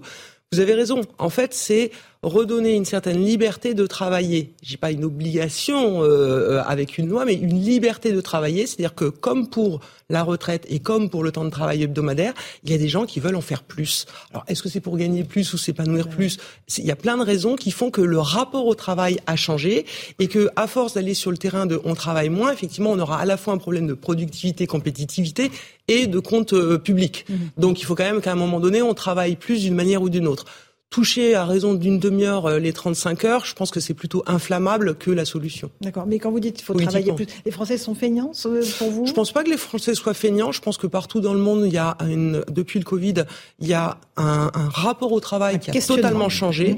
Nous, on a fait une étude euh, au, au, MEDEF sur les signaux faibles qui se passent dans les entreprises. Et effectivement, il y a un rapport au travail qui a changé. C'est-à-dire qu'on veut à la fois plus d'autonomie, beaucoup plus mhm. d'autonomie, mais en même temps, on veut un cadre.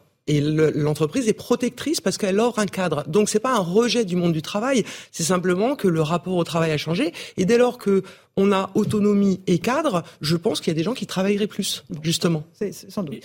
Euh, un petit peu moins de charge également, c'est ça le 20 ou ah bah, comme on est les champions d'Europe, comme on est les champions d'Europe des charges, c'est vrai que le coût du travail en France reste quand même assez élevé. Ça, aussi on l'oublie, on l'oublie très souvent. Des impôts de production en bah effet, mais là on parle, comme on parle du travail, plus par rapport au travail. Marc Non, plus par rapport au travail, effectivement. Ok. Euh, dernier euh, petit euh, aspect que je voulais évoquer avec vous, c'est le référendum. Faut-il faire un référendum sur cette question des retraites? C'est une idée qui est notamment posée par le Rassemblement national. Écoutez juste Jordan Bardella, puis je vous passe la parole ensuite. Je pense que nous pourrions aller dans les prochains jours euh, vers des temps difficiles et incertains, avec des mobilisations populaires dans la rue, des risques de blocage, c'est ce sur quoi se sont engagés un certain nombre euh, de, de, personnalités de la CGT, et puis il y a cette majorité de refus qui se constitue dans le pays, autour de ces 68% de Français, d'après le sondage IFOP, qui sont opposés à la réforme des retraites. Moi je dis, quand euh, on a cet horizon-là devant soi, alors il faut passer par référendum. Est-ce qu'il faut poser la question aux Français, Louis Dragnel? Alors, moi, moi, moi pas? par principe, moi, les référendums, j'ai aucun problème avec ça. Euh, la difficulté sur ce sujet-là, c'est que quand même. C'est que la euh, réponse serait non. non, mais c'est que premièrement, Emmanuel Macron a été élu. Qu'on aime ou qu'on n'aime pas Emmanuel Macron, c'est pas le sujet. Il a été élu avec cette mesure phare. D'ailleurs, c'est quasiment la seule mesure que moi j'ai retenue du programme d'Emmanuel Macron. Donc il a été élu. Alors dedans, il y avait des gens qui étaient anti-Le bref, mais il a été élu comme ça, et c'est comme ça que fonctionne le système euh, politique en France. Le, le, le, deuxième élément, euh, s'agissant de la proposition du Rassemblement national, en fait, il propose de faire ce qu'on appelle une motion référendaire, qui a déjà été proposée aussi par Fabien Roussel. Je vous explique très simplement comment ça marche en 10 secondes, et vous allez comprendre, la, vous, avez la, vous allez avoir la réponse immédiatement. Il faut un vote euh, donc de l'Assemblée nationale et du Sénat. et ensuite, il faut l'avis du président de la République. donc, donc la motion, voilà, je, non mais elle n'a aucune chance d'être adoptée, euh, voilà. Et, et, dernier petit élément plus de fond, euh, jamais on a vu en France euh, une réforme des retraites qui était plébiscitée par les Français. Alors c'est pas une raison pour accepter toutes les réformes des retraites, mais globalement, il faut aussi accepter parfois, je pense, quand on gouverne, une forme d'impopularité sur certains sujets qui sont importants. Et je pense que de la même manière qu'il y a des questions régaliennes pour il faut que le gouvernement aille beaucoup plus loin. Euh, sur la question de la réforme des retraites, eh bien, il faut que le gouvernement assume l'impopularité. Dominique Carlac vice-président du MEDEF. moi, je suis pas une spécialiste du droit constitutionnel et c'est pas mon sujet. Donc, euh, référendum, je le sens pas du tout, au sens où pour moi, comme je viens de vous dire, c'est plutôt dans le dialogue social que entre branches ou entre partenaires sociaux, on va discuter des modalités et des aménagements possibles. Donc un référendum, vous avez raison, ça serait non tout de suite. Et puis comment on règle le problème? Donc je, je vois pas bien euh, la voie à part euh, un message politique ou un coup politique. Je vois pas bien comment on peut résoudre le problème pour les Français. Sur les actions syndicales qui vont arriver, euh, elles risquent d'être assez importantes, avec des mouvements massifs qui pourraient même menacer les les vacances de février. Euh, ça, c'est une menace que font planer euh, euh, les syndicats qui appellent à la grève. vous les prenez en, compte, ces menaces? Oui, on les prend en compte. Alors après, le, droit, le, enfin, manifester est un droit et on est dans un pays démocratique. On ne va pas empêcher les gens de manifester s'ils ont quelque chose à dire. en revanche, pour l'instant, c'est calme, donc ça n'a pas été bloquant. Les gens qui ont voulu venir travailler, ils ont pu travailler. Ils sont beaucoup à être venus travailler lors de la première journée. Donc Évidemment, si ça dure et ça commence à être perlé, ça va quand même désorganiser le travail et on n'a pas forcément besoin de ça en ce moment dans les entreprises euh, parce que ben voilà, je vous ai expliqué hein, les contraintes des entreprises, c'est que le climat euh, et le moral des chefs d'entreprise est bon aujourd'hui parce que les carnets de commandes sont plutôt bons. En revanche, il y a quand même trois motifs de d'anxiété chez les chefs d'entreprise. C'est un l'usure c'est-à-dire que mhm. crise après crise, il y a de la résilience chez les chefs d'entreprise, mais crise après crise, leur morale, enfin, voilà, ils sont fatigués quand même. Donc, il faudrait pas aller encore une fois dire bon, on peut plus travailler, quoi, ou en tout cas, on nous empêche de travailler. Euh, ensuite, il y a la crise énergétique et ça, c'est un coût, c'est un coût énorme. On en parlait tout à l'heure hors plateau avec euh, les boulangers en particulier, mais pas que.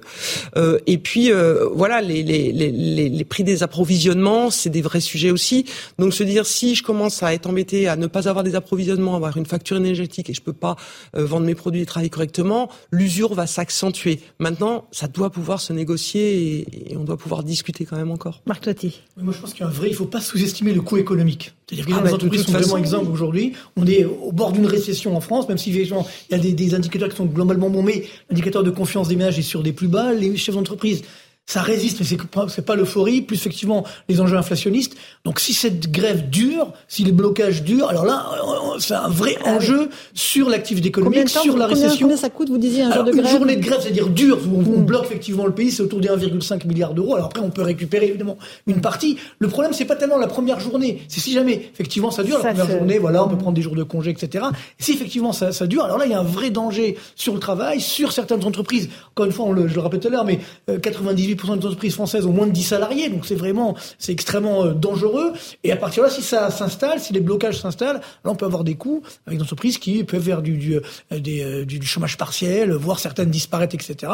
Donc c'est, on joue un jeu très dangereux. Donc il faut trouver une solution, il faut trouver une solution à l'amiable, j'ai envie de dire, pour permettre justement de sortir par l'eau de cette crise. Mm-hmm. Dominique Carlac Oui, parce qu'en fait, euh, dans nos territoires, hein, le MEDEF c'est 120 territoires et une centaine de fédérations professionnelles. Dans nos territoires, donc c'est là où il y a beaucoup de PME, les gens comment, enfin les dirigeants commencent à être fatigués quand même. Hein. Donc euh, quand vous avez le moral euh, qui, qui, flanche euh, d'un dirigeant, l'activité flanche aussi. Mm, mm, mm. Donc voilà, il faut essayer. et on est sur une frange. Hein, vous voyez bien qu'il y a à la fois des salariés qui manifestent, mais des gens qui sont inquiets aussi, et notamment les commerçants et artisans. Donc il faut faire quand même attention à pas casser l'outil productif français. Eric Revel, bah, tout ça est fragile. Hein. Oui, le vrai sujet pour moi, c'est de savoir si le secteur privé, sur lequel vous êtes plutôt optimiste, basculera ou basculera pas dans la mobilisation. Mais ça, c'est le sujet. Alors vous êtes plutôt optimiste, mais j'ai en tête ce qu'a annoncé, pardonnez-moi juste la, CGT quand même, il faut l'avoir en tête. Je ne voudrais pas casser votre optimisme, mais euh, euh, blocage de centrale, blocage de raffinerie jeudi et vendredi. La SNCF, demain euh, va, va dire si elle est sur des grèves reconductibles. Blocage de la, des, trains sans doute pour les vacances de, février. Si vous avez plus de raffinerie, plus d'énergie. Enfin. Et là, et là, bah, est-ce que le secteur privé va, va agréger sa colère à celle plutôt du secteur public? Mm. J'imagine que pour le MEDEF, c'est un sujet. pour le MEDEF, c'est un sujet de savoir ce qui se passe dans le dialogue social dans les entreprises. Et en gros, aujourd'hui, le sujet numéro un, qui, qui c'est pas les retraites, c'est les salaires. Et donc, il va y avoir les NAO, là, aujourd'hui. Et en gros, aujourd'hui, pour la faire très très courte, les gens pensent plus à la fin du mois qu'à la fin de la carrière. Donc là, ils sont plutôt mobilisés, se dire comment ça va se passer les NAO, comment ça va se passer les évaluations, les entretiens. Ils sont les, NAO et les négociations annuelles euh, sur les salaires. Et c'est plus ça leur préoccupation aujourd'hui que les retraites qui sont effectivement. Oui, mais ça vient percuter quand même. Ça vient percuter. De la fin du mois, mais euh, oui, euh, mais du coup, ils seront quand même conscients que s'il y a un problème économique, il n'y aura pas d'augmentation non plus. Donc, euh, ils, voilà, où est-ce que je mets mon énergie à me battre sur un sujet social et à dialoguer dans le social? C'est peut-être plus la fin du mois que se dire bon, voilà dans le privé, en tout cas. Voilà, dans le privé. Donc, vous ne pensez pas que le privé va rentrer dans, la, dans les Je ne peux pas vous, vous, affirmer, euh, voilà, je suis, euh, voilà, je peux pas vous l'affirmer, mais il me semble que il n'y a pas de conflictualité aujourd'hui dans les entreprises et que les sujets de dialogue et de discussion employeurs-salariés, c'est les salaires. Louis de Ragnel, euh, le gouvernement va avoir des semaines difficiles. On, peut évidemment. ah, ça va être très compliqué, surtout qu'en fait, dans le fond, euh, à la fois pour des raisons politiques et à la fois liées au texte en lui-même, le gouvernement peut très peu bouger. Pour des raisons politiques, parce que si le gouvernement commence à céder politiquement, il est mort. Euh, jusqu'à aujourd'hui, tous les textes euh, à peu près sont passés avec le 49.3. Là, l'objectif, c'est quand même d'essayer de passer sans l'article 49.3 de la Constitution. Donc, s'il n'y parvient pas, déjà, il va être obligé d'utiliser cet article. Et ensuite, vous savez, la vie d'un quinquennat peut être très longue, peut être très courte, mais aussi très longue. C'est-à-dire que ça va durer une éternité. Non, mais à partir de demain. Un quinquennat, c'est 5 ans. Ou... Oui, mais attendez, il y, a. Non, mais bon. Oui, oui, mais attendez. Ça peut changer. Quand, hein. Mais quand vous n'arrivez jamais. Non, et après, vous savez, c'est comme vous passez un très bon moment, ça passe très vite. Quand c'est terrible, vous avez l'impression que ça dure des heures, c'est infini, exactement. Et ensuite, il y a des raisons de fond euh, contenues dans le texte, c'est-à-dire que euh, tout compromis dans le texte va coûter de l'argent. Et donc, il y, a cette volonté de préserver, puisqu'on a parlé que d'équilibre du financement du système des retraites. Si le gouvernement commence entre guillemets à lâcher euh, un ou deux milliards, bah, il va falloir les récupérer ailleurs. Et alors là, pour les récupérer, je sais absolument pas comment ils vont faire. Hmm. On a entendu euh, le, message d'Emmanuel Macron, d'Elisabeth Borne. Ils disent en fait, on fait confiance au, au, Parlement, à l'Assemblée nationale pour hmm. enrichir le texte. Qu'est-ce que ça veut dire en français? Ils vont lâcher deux, trois toutes petites choses euh, pour essayer de contenter deux, trois personnes. Mais globalement, quand vous écoutez les gens qui sont dans la rue, rien ne les contentera. Eux, ce qu'ils veulent, c'est le retrait total du texte. Le gouvernement ne le fera pas. Donc moi, je pense que, entre guillemets, perdu pour perdu comme ça, euh, il vaut mieux que le gouvernement y aille à fond. Merci Louis Doragel. Merci, Merci euh, Madame Dumedef. Merci, Marc Toiti, Eric Ravel. Dans un instant, sur CNews, c'est Christine Kelly qui vous attend pour Face à l'info avec ses invités sur Europe 1. C'est Europe Soir. Hélène Zélani, Raphaël Devol. Et bonne soirée à vous sur nos deux antennes. Et à demain.